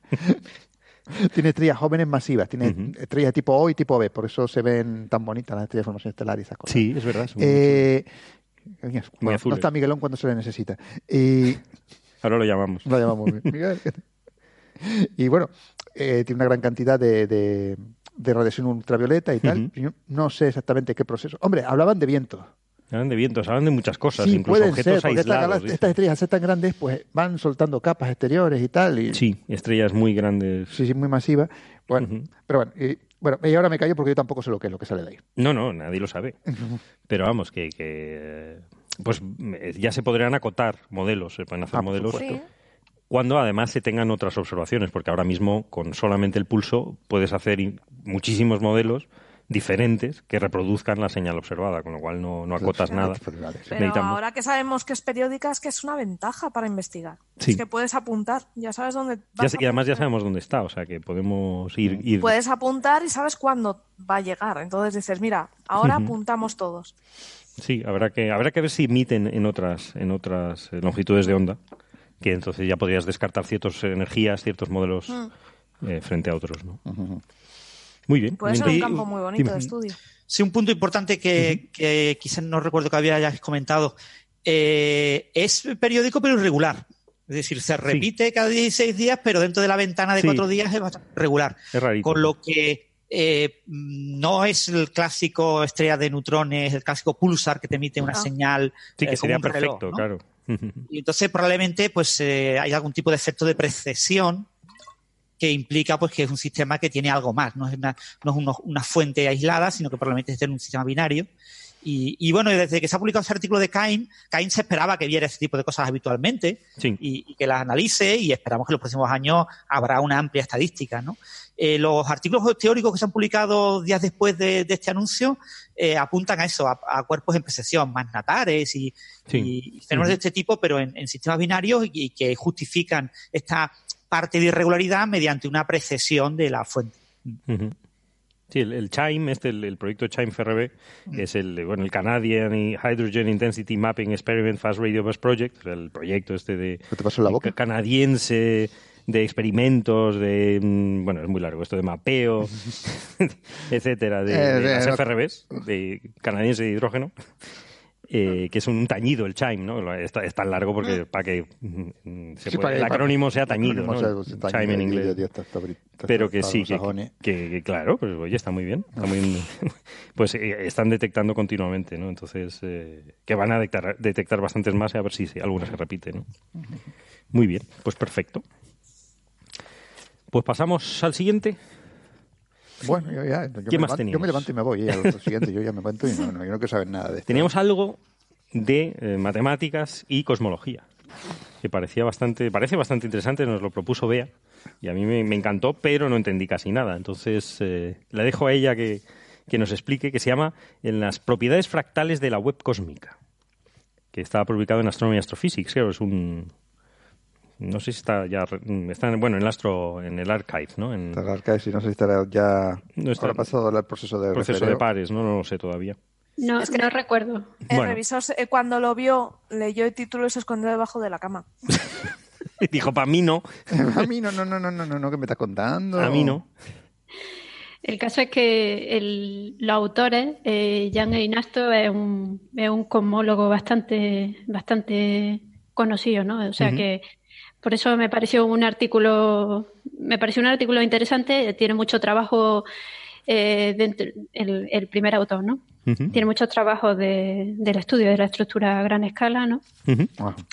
Y, y bueno, eh, es un tema que une dos, dos, una de mis aficiones, que es la complejidad, con, con la cosmología, ¿no? Y por eso, por eso me llaman la atención este tipo de, de artículos, que además son una buena referencia, no solo para hablar de cosmología, que, que siempre, que siempre, que siempre me gusta, Sí, claro.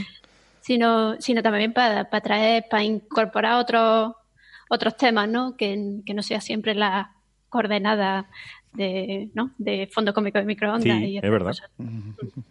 Y es, una, es un trabajito eh, bastante interesante eh, que estudia eh, la distribución, la, la, la red cósmica, ¿no? La red cósmica es eh, la distribución a gran escala de, de la galaxia. Si, si cualquiera pone, tiene curiosidad por ver cómo está distribuida, que tecleen en, en cualquier buscador, eh, por ejemplo, el Sloan Digital Sky Survey, y que vean las imágenes y que, y que a ver qué, qué tipo de eh, qué tipo les recuerda, ¿no? De, o sea, cuando ven ese agregado filamentoso de materia, ¿no? sin duda es algo bastante similar a lo que entendemos por, por una estructura fractal. Entonces, pues este es el tipo de, de estudio que han hecho estos autores. Eh, para los que no lo sepan, un, un fractal, así muy brevemente, ahora Francis que, que me diga Claro, y claro. que me corrija este tipo de cosas, es una, una estructura, un objeto autoescalado, ¿no? Que, que se repite, ¿no? Y siempre con la misma, con una dimensión eh, que es un número racional, no una dimensión entera, sí. Pues si, si un punto es dimensión 1, una línea una dimensión 2, ¿no? Y un volumen una dimensión 3, pues estos tienen eh, dimensiones racionales, ¿no? Lo interesante es que no trata la red cósmica como, eh, como un objeto fractal, sino como un objeto multifractal. Es decir, que la red cósmica no está caracterizada por una por un objeto con una dimensión eh, constante, digamos, sino que tiene un espectro de dimensiones. ¿no? La Virgen. Y esto, esto es un poquito la, la cosa distinta de lo que yo había visto hasta ahora en este tipo de, de estudios. Otra cosa también interesante y eh, para estudiar, para caracterizar esta, complejidad, y dentro de la complejidad solo se centran en el aspecto fractal, estudian la función de correlación y la función de estructura y algunas funciones que caracterizan la dimensión fractal, ¿no? De, de la, siempre de la distribución que observamos, bueno, de la, de la que observamos y de la que hay dentro de los catálogos de, de galaxias, ¿no? Ahora, ahora os comento. Primero explico un poco los conceptos. Eh, funciones de correlación. La función de correlación para estudiar la estructura a gran escala la introdujo Jim Peebles, que fue Ah, premio sí. de cosmología este, este año pasado, ¿no? Por eso me parecía también interesante, eh, porque eh, fue el- eh, la, la función de correlación a dos puntos lo que nos está dando es la probabilidad, el exceso de probabilidad de encontrar dos galaxias a una determinada distancia. El exceso de probabilidad respecto a si esa distribución de galaxias fuera uni- uniforme. Entonces, cuando utilizamos esta herramienta, que es una herramienta estadística, pues tenemos cierta, eh, cierta idea de la componente material, ¿no? Además, desde el punto de vista de la física estadística, la función de correlación también es un- en cierta medida un parámetro de orden, ¿no? O sea que ahí ya estamos hablando de, seguimos hablando de temas de, de complejidad, en cierto modo. Bueno, pues eh, los estudios iniciales de, funciones de correlación para caracterizar la estructura, la distribución de estructura a gran escala, el primer, el primer estudio es de Jim Peebles, eh, un estudio de Soneira y Peebles en el año 78, eh, donde exploraron un rango de distancias, de separación de distancia que iba entre eh, 0.01 y 10 eh, megaparsecs y encontraron que esa función de correlación a dos puntos era una ley de potencia, que ya en el anterior episodio estuvisteis comentando y explicando que era una ley de potencias. Pues esta función de correlación era una ley de potencia con un exponente y una distancia eh, típica de unos, de unos 4,5 megaparsecs. O sea que esto, eh, la idea de aplicar la función de correlación a la, a la estructura a gran escala es buscar patrones. O sea, buscar patrones, estructuras eh, que se repitan. Y hemos hablado en algún programa también de las oscilaciones acústicas de variones y hemos dicho que tienen una escala. Pues, por ejemplo, con la función de, correlación es como se buscan estas escalas típicas de, de, la, de las oscilaciones acústicas de variones. ¿no? Bueno, pues básicamente utilizando esto, la función de, correlación a dos, puntos, la función de estructura, que es una variación de la función de correlación, y otras funciones basadas en derivadas de la misma, pues caracterizan no solo la distribución que se observa con el Sloan, sino también hacen el ejercicio de aplicarlo a unas simulaciones que ellos generan, eh, basado en el modelo lambda CDM, con unos parámetros, y también utilizan los resultados de dos catálogos, de, digamos, dos catálogos procedentes de simulaciones. Por un lado, la simulación Millennium y por otro, eh, la simulación Eagle. La diferencia es que una, la Millennium creo que está basada en, modelos de formación galáctica semianalítica y la otra pues estaba, es, una simulación cosmológica hidrodinámica, ¿no? Pues bueno, eh, pues básicamente esos son sus su conjuntos de datos donde prueban todo este arsenal de funcionales para caracterizar la estructura, la estructura fractal de, de, la, de la, distribución, ¿no? de la distribución a, eh, a gran escala.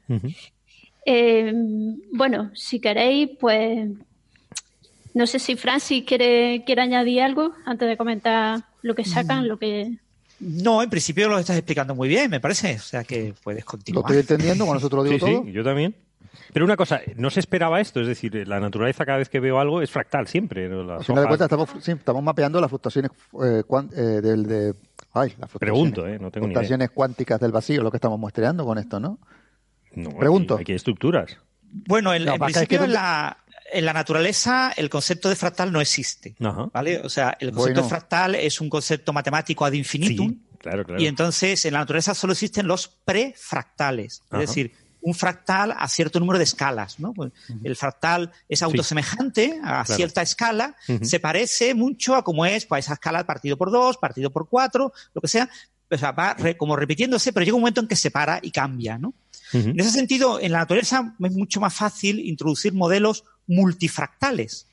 En lo que tiene una estructura autosemejante que va cambiando sus escalas de autosemejancia, lo que se llama en, en, en geometría fractal la dimensión fractal, ¿no?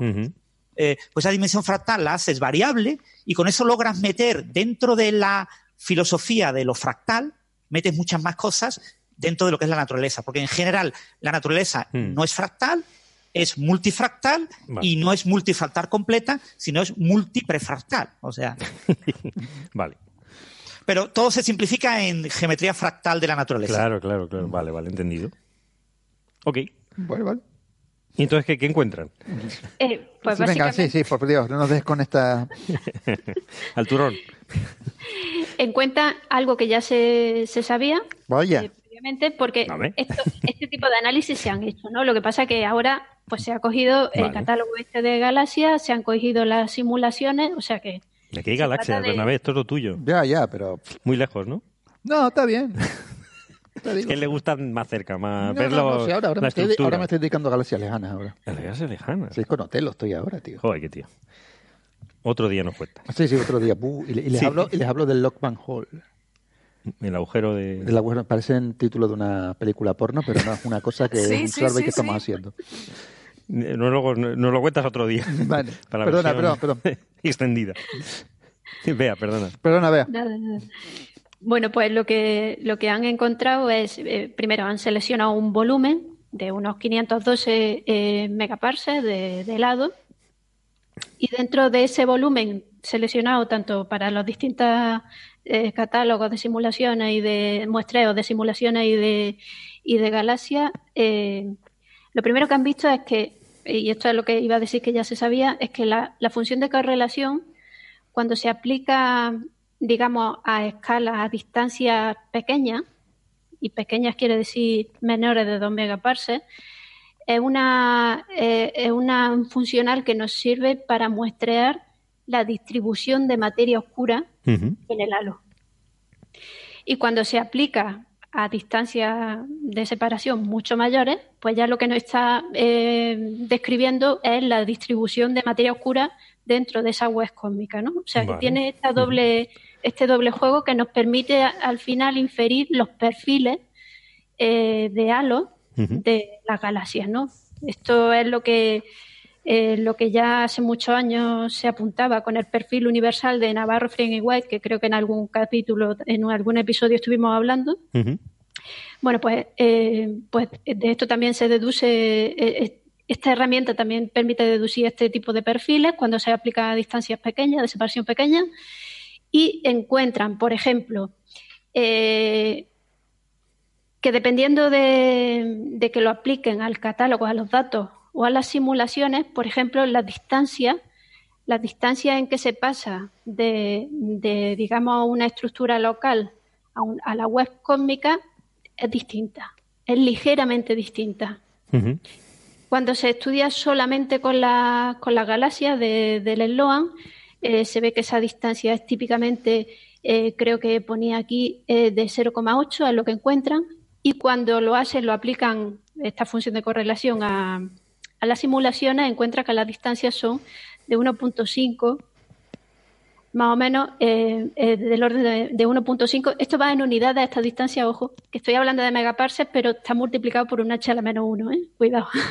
h a la menos 1 es la constante de Hubble eh, dividida entre 100, ¿de acuerdo? O sea, 100 dividido entre la constante de Hubble, porque es h a la menos 1. H a la menos 1, vale. A la Virgen.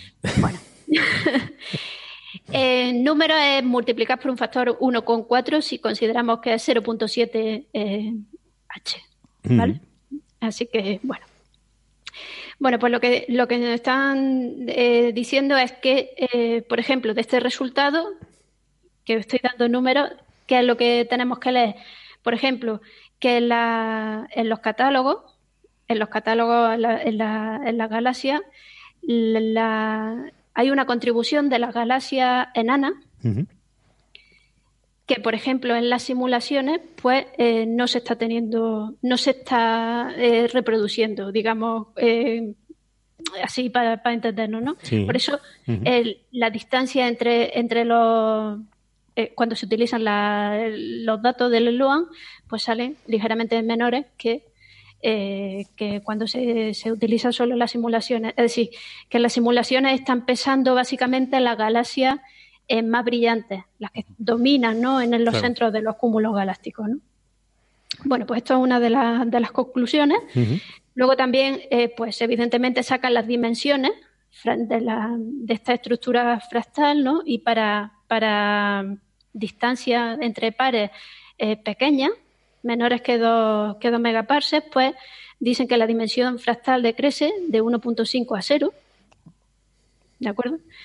Eh, y, cuando se considera, por ejemplo, eh, distancia entre pares entre 2 y 10, pues eh, la dimensión lo que pasa es que aumenta de 0 a 2.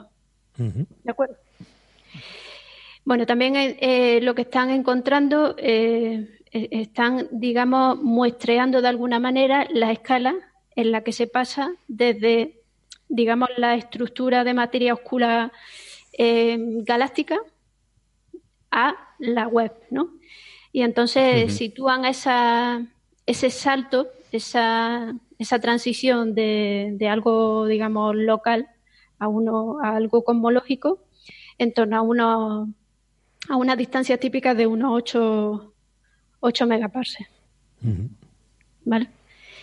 Bueno, el artículo tiene tiene, tiene mucho, pero bueno, esencialmente la idea es que eh, hay una estructura fractal que se, puede que se puede estudiar eh, utilizando la función de correlación tanto en, en, los datos del LUAN como en las simulaciones que tenemos, ya coja las de Millennium o las de o las de Eagle.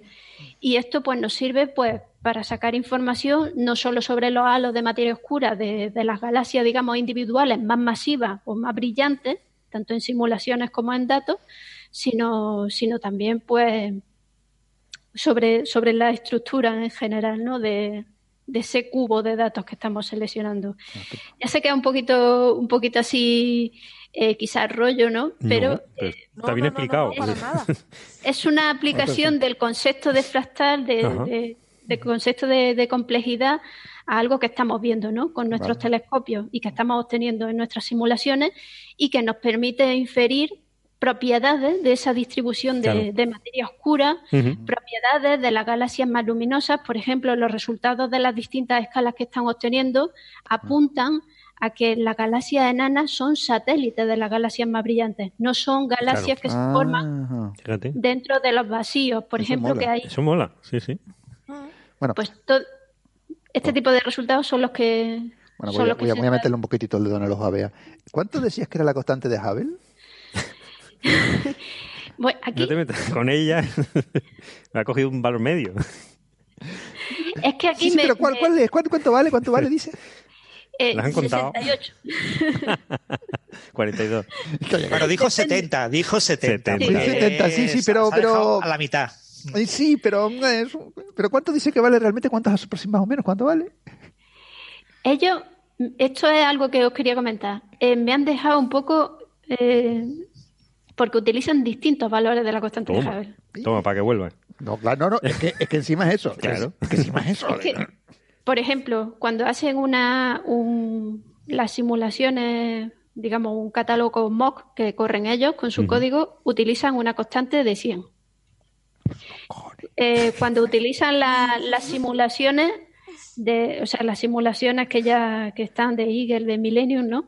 Creo que utilizan eh, las de Eagle son 67.8, es la que utiliza para las simulaciones. O sea, utilizan distintos valores y 73 creo que utilizan cuando utilizan las observaciones.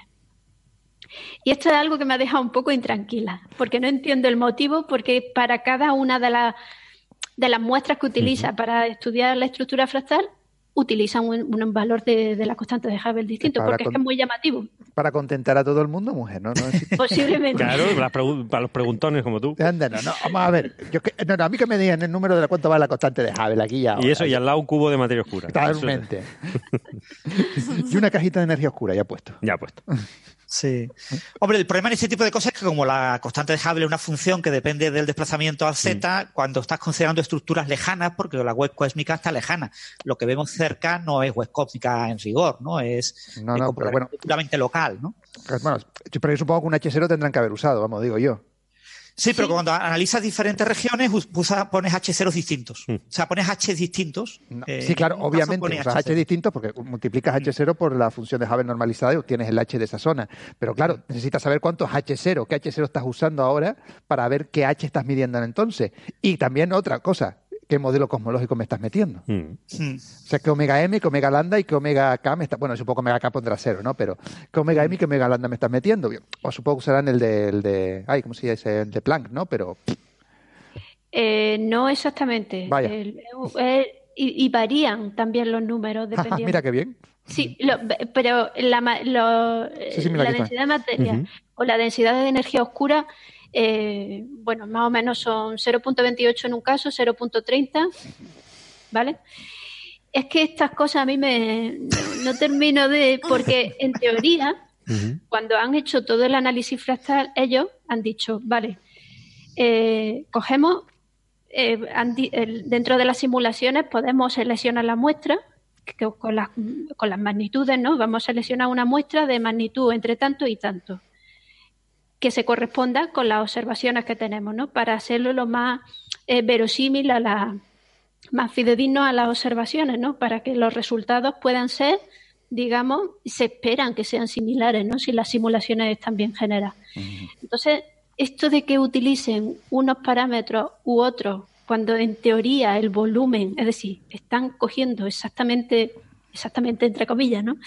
Lo mismo no termino yo de, entenderlo. Bueno, si sabemos quién es el referee, le mandamos una notita para que les diga, oiga, ¿qué están haciendo, caballero? Háganme el favor y me ponen... que, hablen, que hablen con el profesor de la Universidad Internacional de Valencia de Cosmología, aquí presente, que les va a dar una charlita. No, no, es que es que eso es lo que mosquea un poquitito, por eso estaba yo con la tontería dándole un poquito de perdón a Bea. No, no, no, sí, yo, yo te lo tenía, lo tenía apuntado porque digo, es que, es llamativo. Cualquiera que abra el paper, después de todas las veces que hemos hablado de la constante de Hubble, y empieza a ver 100, 67, 73, y diga, pero bueno, entonces, ¿cuál? ¿Cuál está?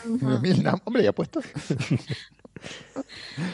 pues está chulo, está, está muy bien. Sí, sí, está bien, pero joder ha intentado que la cosa con un martillito y pum, pum, pum, para dejarla bien ajustada. Mira, esto tiene que dar lo que tiene que dar, o sea, lo que, lo que se ve. Bueno, yo sí, claro, pero no puedes usar una cosa por la otra por la otra, a menos, claro está, que realmente tengas, cosas diferentes. En... Bueno, bueno, voy a callarme la boca. De, todas formas, yo no lo sé, yo no, no, porque esto habría que conocer quizás más detalles, pero yo tengo la intuición de que eh, los valores de la constante de Hubble van diferiendo en función del análisis que hacen, porque, por ejemplo, cuando hacen simulaciones con Eagle, lo que ponen es la constante de Hubble que le han puesto a Eagle para como condición inicial.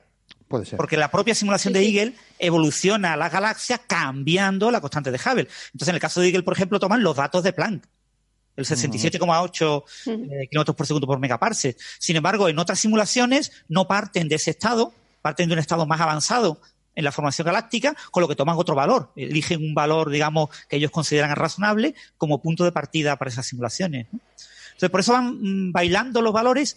Yo espero que gente como e-, Einasto, los dos Einasto que firman el artículo, sean eh, personas que han elegido los valores más adecuados para lo que están haciendo. Pero la verdad es que no lo justifican. Quizás vendría bien que pusieran una nota al pie. Esto puede que sea algo de lo que les introduzcan los revisores, ¿no? Meter una pequeña nota al pie aclarando, ¿no? Aquí tomamos este valor porque es el más adecuado, porque estamos trabajando en tal y cual y cual, ¿no? Sí, efectivamente las simulaciones tienen unas condiciones iniciales que son que tienes que contar con unos datos. Pero por ejemplo, las simulaciones que ellos que ellos hacen, que son que para hacer un mock y identifica, mm. trata de identificar las posiciones de la galaxia y demás, eh, cogen 100. Mm.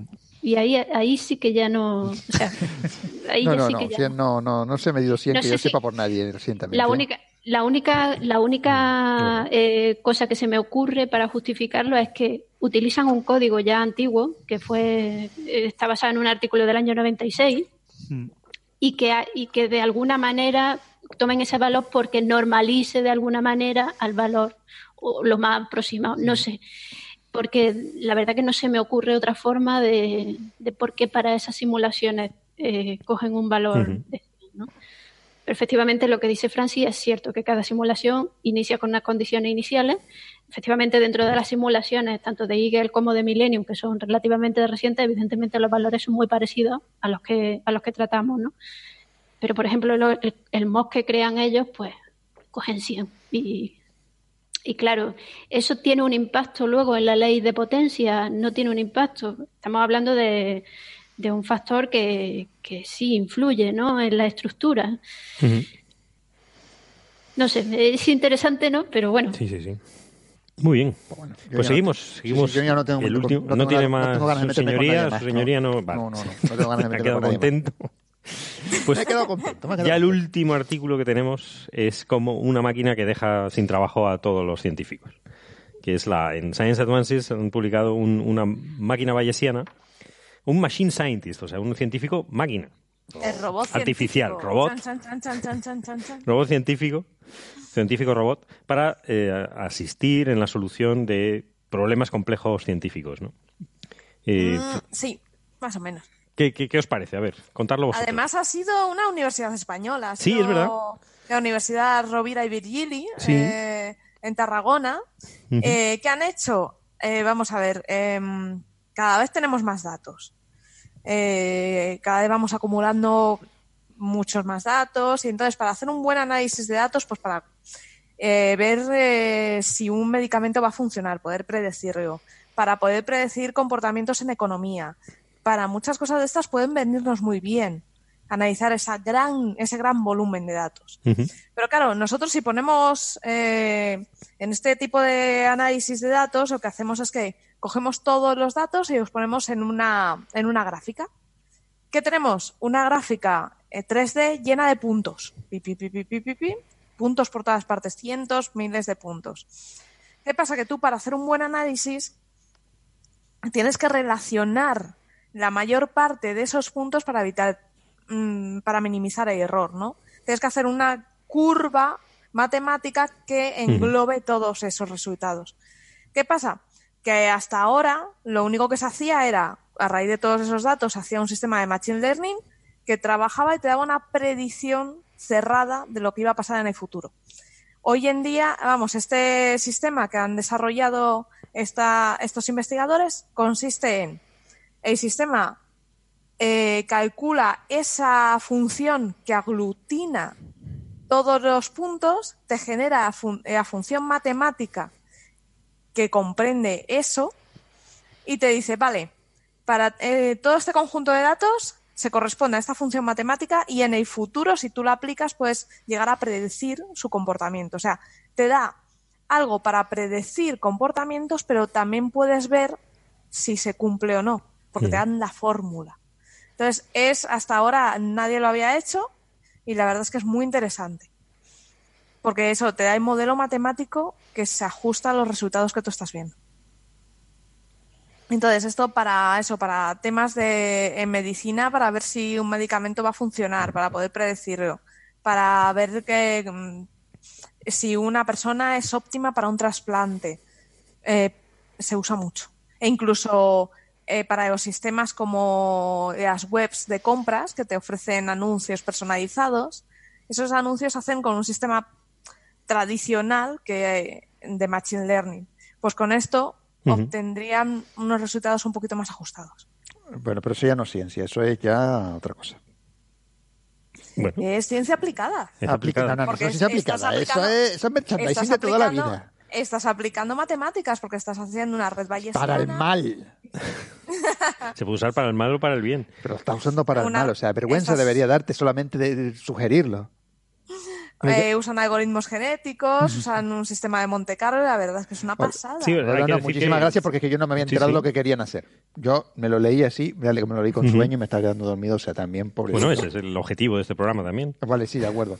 Pero, y no me había enterado, yo que me lo expliquen durante Coffee Break, muchas gracias, Sara, me ha quedado muy claro y me parece hasta, y ahora sí le veo la gracia y le veo muy, muy, muy interesante.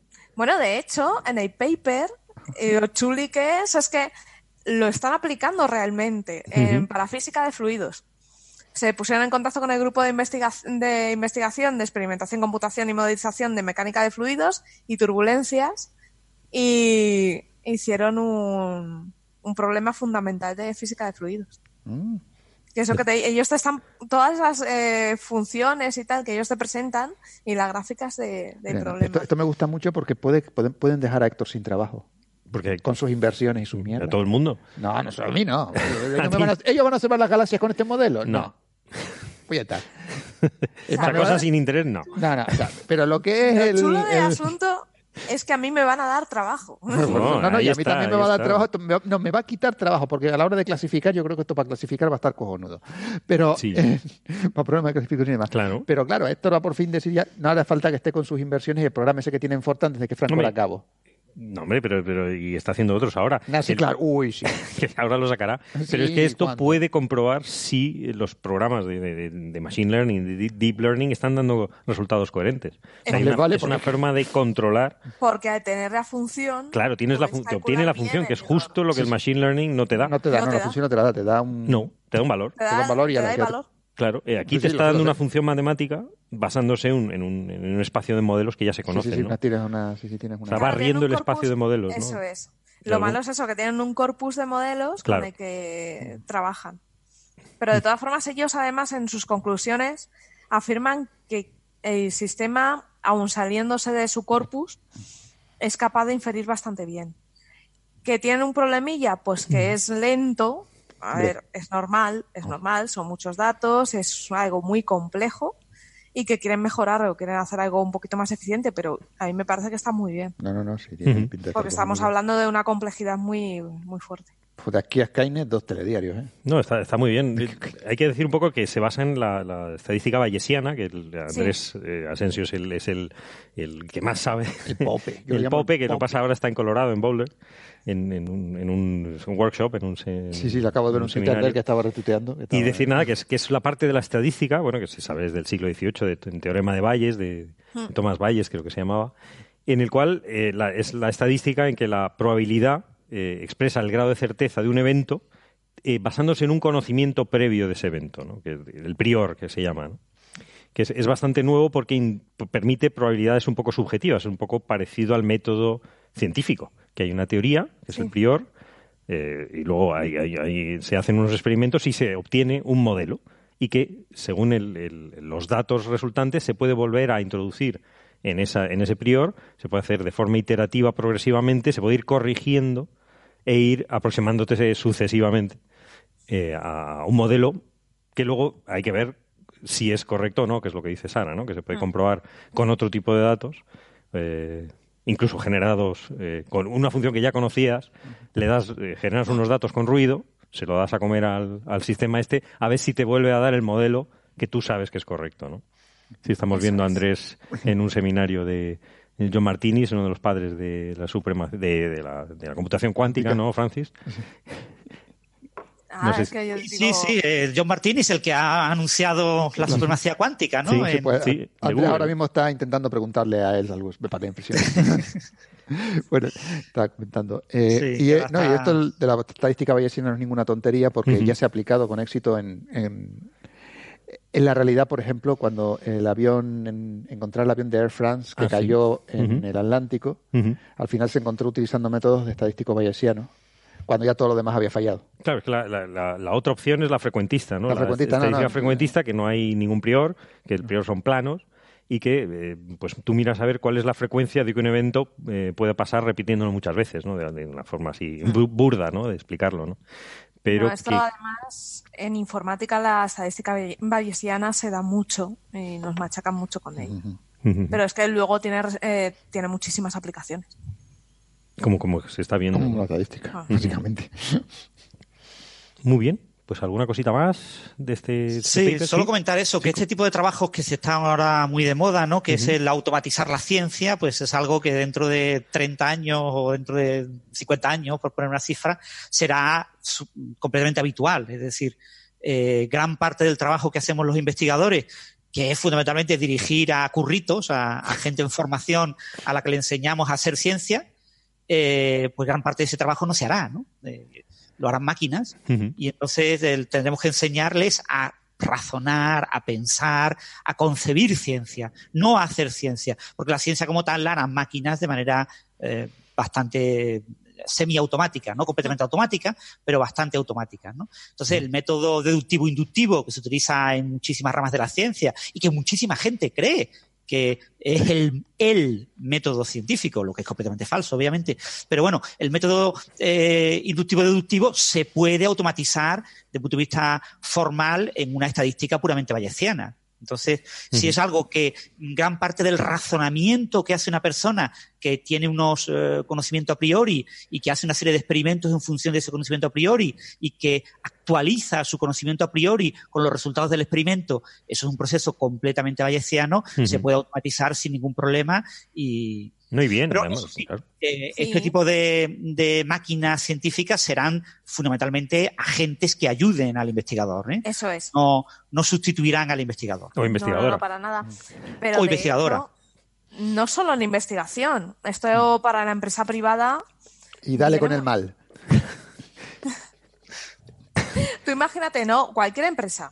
Eh, tú tienes los datos de fabricación de un producto y tienes todo lo que le ha pasado. Estás acumulando datos y venga datos y venga datos. Tienes una un lago de datos, de datos enorme. Ahí está, el data lake. esa es la palabra clave de moda. Te pones ahí, claro, porque una piscina de datos ya se te queda pequeñita, necesitas algo más grande. Luego llegaremos al mar. Eh, ahí es la siguiente palabra. O al océano. O, al, océano. Ya depende de lo bestias que seamos. bueno, pues, pues claro. Lo han oído en Coffee Break. La siguiente palabra. Pues cuando analizar todos estos datos y encontrar eh, patrones que se puedan cumplir y que se puedan prevenir, es que es, es algo esencial. Es genial y que no hace el hombre, es decir, que no hace ni la mujer. Es decir, que, que las personas que investigan, esto es una herramienta. Y el poder predecir dónde vas a tener defectos en los próximos años puede ser una maravilla. Sí, sí. Para mejorar calidad, por ejemplo. Eh, aquí en, Málaga hay gente trabajando en modelos del estudiante, ¿no? En lo que es eh, docencia online. Eh, entonces tú pasas un test, digamos, al, al corpus estudiante que tú tienes y obtienes un modelo a priori de lo que saben sobre cierto tema. Entonces haces una formación basada en ese modelo, específica para cada estudiante, y en la que vas eh, moldeando el conocimiento del estudiante eh, con un modelo de estadística puramente bayesiana. Vas, tienes una serie de a priori, de conocimiento a priori sobre lo que sabe, y vas a posteriori cambiando tu conocimiento con objeto de que al final todos los estudiantes sepan prácticamente lo mismo de todo.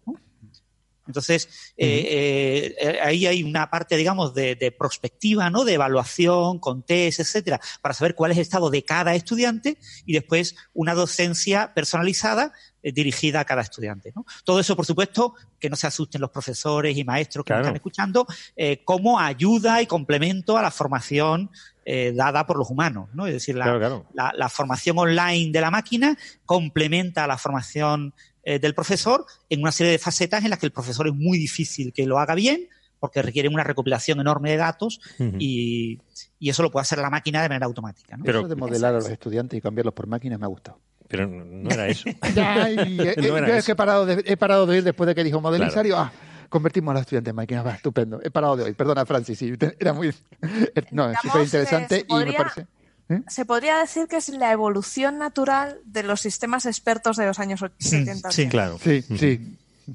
Sí. Lo que pasa es que, claro, ahora está muy de moda el tema del deep learning, ¿no? Y del autoaprendizaje, ¿no? el, aprendizaje automático eh, sin conocimiento experto. Porque el gran problema de los expertos, eh, o sea, porque los sistemas expertos eran maravillosos si el experto sabía qué hacía. Claro. Pero el experto típico no sabe lo que hace. O sea, ¿Qué, hace un IP, investigador principal en astrofísica solar? Eh, eh, ¿Cuál es su labor? Eh, Administrativa. Al final. Ponme ahí, ponme un listado de todas y cada una de las tareas que hace, por qué las hace y en función de los resultados que observa la, la, sonda Solar Parker, cómo cambia su trabajo. Pues eso es muy difícil, el experto lo va haciendo sobre la marcha, ¿no? Y, muchas veces no sabe por qué hace las cosas, ¿no? Y a veces pues hay un poco de serendipia, hay una serie de factores, ¿no? Mm. Entonces, modelar todo eso es muy difícil. Entonces, los sistemas expertos eran el gran cuello de botella que tenían. El, si era un problema en el que el conocimiento experto estaba muy bien formalizado, muy bien jerarquizado, el sistema experto era, funcionaba de escándalo. Pero si el problema tenía muchas ambigüedades, mucho conocimiento borroso, difuso, eh, empezaba ya a tener un descontrol tremendo sobre lo que el funcionamiento del sistema experto y acababa siendo desagradable para los propios expertos, ¿no? Porque parecía que la máquina era un experto máquina, no era un experto mm. humano, ¿no? Sin embargo, con estos nuevos sistemas que eh, en un futuro van a combinar el tema de, aprendizaje profundo y de, y de análisis de los metadatos, de los macrodatos, los big data eh, completamente automático, eh, la máquina no sabrá, no sabrá muy bien cómo adquiere conocimiento experto y, interacciona con el humano, que tiene su propio conocimiento experto, pero el que ignora muchos de esos detalles, la máquina también los ignora, no se lo puede explicar. Mm. Si la máquina no te va a poder explicar por qué ella toma una cierta decisión o por qué te recomienda algo, pero sí te va a recomendar cosas que tú vas a decir, uy, pues esta máquina parece bastante experta, ¿eh? Parece que sabe. Y eso en, muchos temas, temas de salud, por ejemplo, medicina, temas de educación, en, temas de ciencia. Eh, eh, nos ayudará muchísimo en nuestro trabajo. Sí, sí, sí. no está claro, siempre nos dará trabajo, no se puede sustituir al, humano en, ah, en, comunicación, ¿no? Ah, en, enseñanza, ¿no? En, el, ni, falta que hace. Que, o sea, las cosas que hacemos mejor es las que deberíamos seguir haciendo y que de más alto nivel. Como dice Sara, que haya muchas ingenieras eh, programando los programas y de estos sistemas expertos. Es decir, que. Sí, aparte el paper es súper bonito de leer porque tiene de todo. O sea, tienes estadística, tienes matemática y tienes análisis de grafos, porque para alcanzar la solución se construye, el sistema se construye un grafo y lo va recorriendo. ¿no? Es súper bonito. Muy bien, pues yo creo que hasta aquí Les dejamos con las máquinas eh, científicos, máquinas y máquinas científicas. El robot científico. El robot. Yo me imagino un robot con bata. ya, ya hay laboratorios, ¿eh? ya hay robots laboratorio, son como una especie como de, de, ordenador. Estos antiguos era como una cosa rectangular enorme. Con luces y tiene ahí sus diferentes aparatos y hace todos los análisis que tú, tú diseñas un, un protocolo experimental y él va automatizando todo el protocolo, mantiene todas las pipetas, las muestras, bueno, hace todo lo que hace un, un laboratorio físico y además de manera inteligente, es decir, en función de los resultados, va testeando diferentes hipótesis y, y eso se lleva trabajando hace 20 años. ¿eh? Ya hay gente que tiene ese tipo de robot porque sale más barato que tener eh, a dos o tres curritos. Te ahorras de becario. Eh, cambiarlos cada tres o cuatro años porque hacen la tesis doctoral y se te van y tienes que meter a otro. Deberían estar haciendo otra cosa más, más interesante, ¿no? Aprendiendo ya, pero en muchos laboratorios las personas que acaban de entrar acaban haciendo labores sí. extremadamente maquinales, o sea, base, extremadamente sí. de repetir cosas y mm. de estar pendientes de cultivos y una serie de cosas que puede estar pendiente una, una, una máquina. máquina. ¿no? Y ellos dejar es que realmente se desarrollen, que realmente... Claro. No, no, no, no acaban de entender cuál es el, la, el, motivo final de por qué los estudiantes tienen que hacer esas cosas. Eso es lo que crea el carácter. Claro, claro. Es lo que te dijeron a ti, ¿no? Sí, me Pero contigo no había solución ya. Seguro no había solución. No, hemos hablado de la educación y... O algo, o algo genético. Salí yo salí perfecto. Sí, sí, sí. Según la definición que elijas, sí. Muy bien. Pues nada, eh, muchísimas gracias a todas por estar ahí y a ustedes por acompañarnos. Eh, Francis, Sara, Bea, Bernabé. Muchas gracias, Carlos. Muchas gracias, nos vemos en la siguiente. Un saludo. Chao, chao. Chao. Hasta luego. Hasta luego. Hasta luego.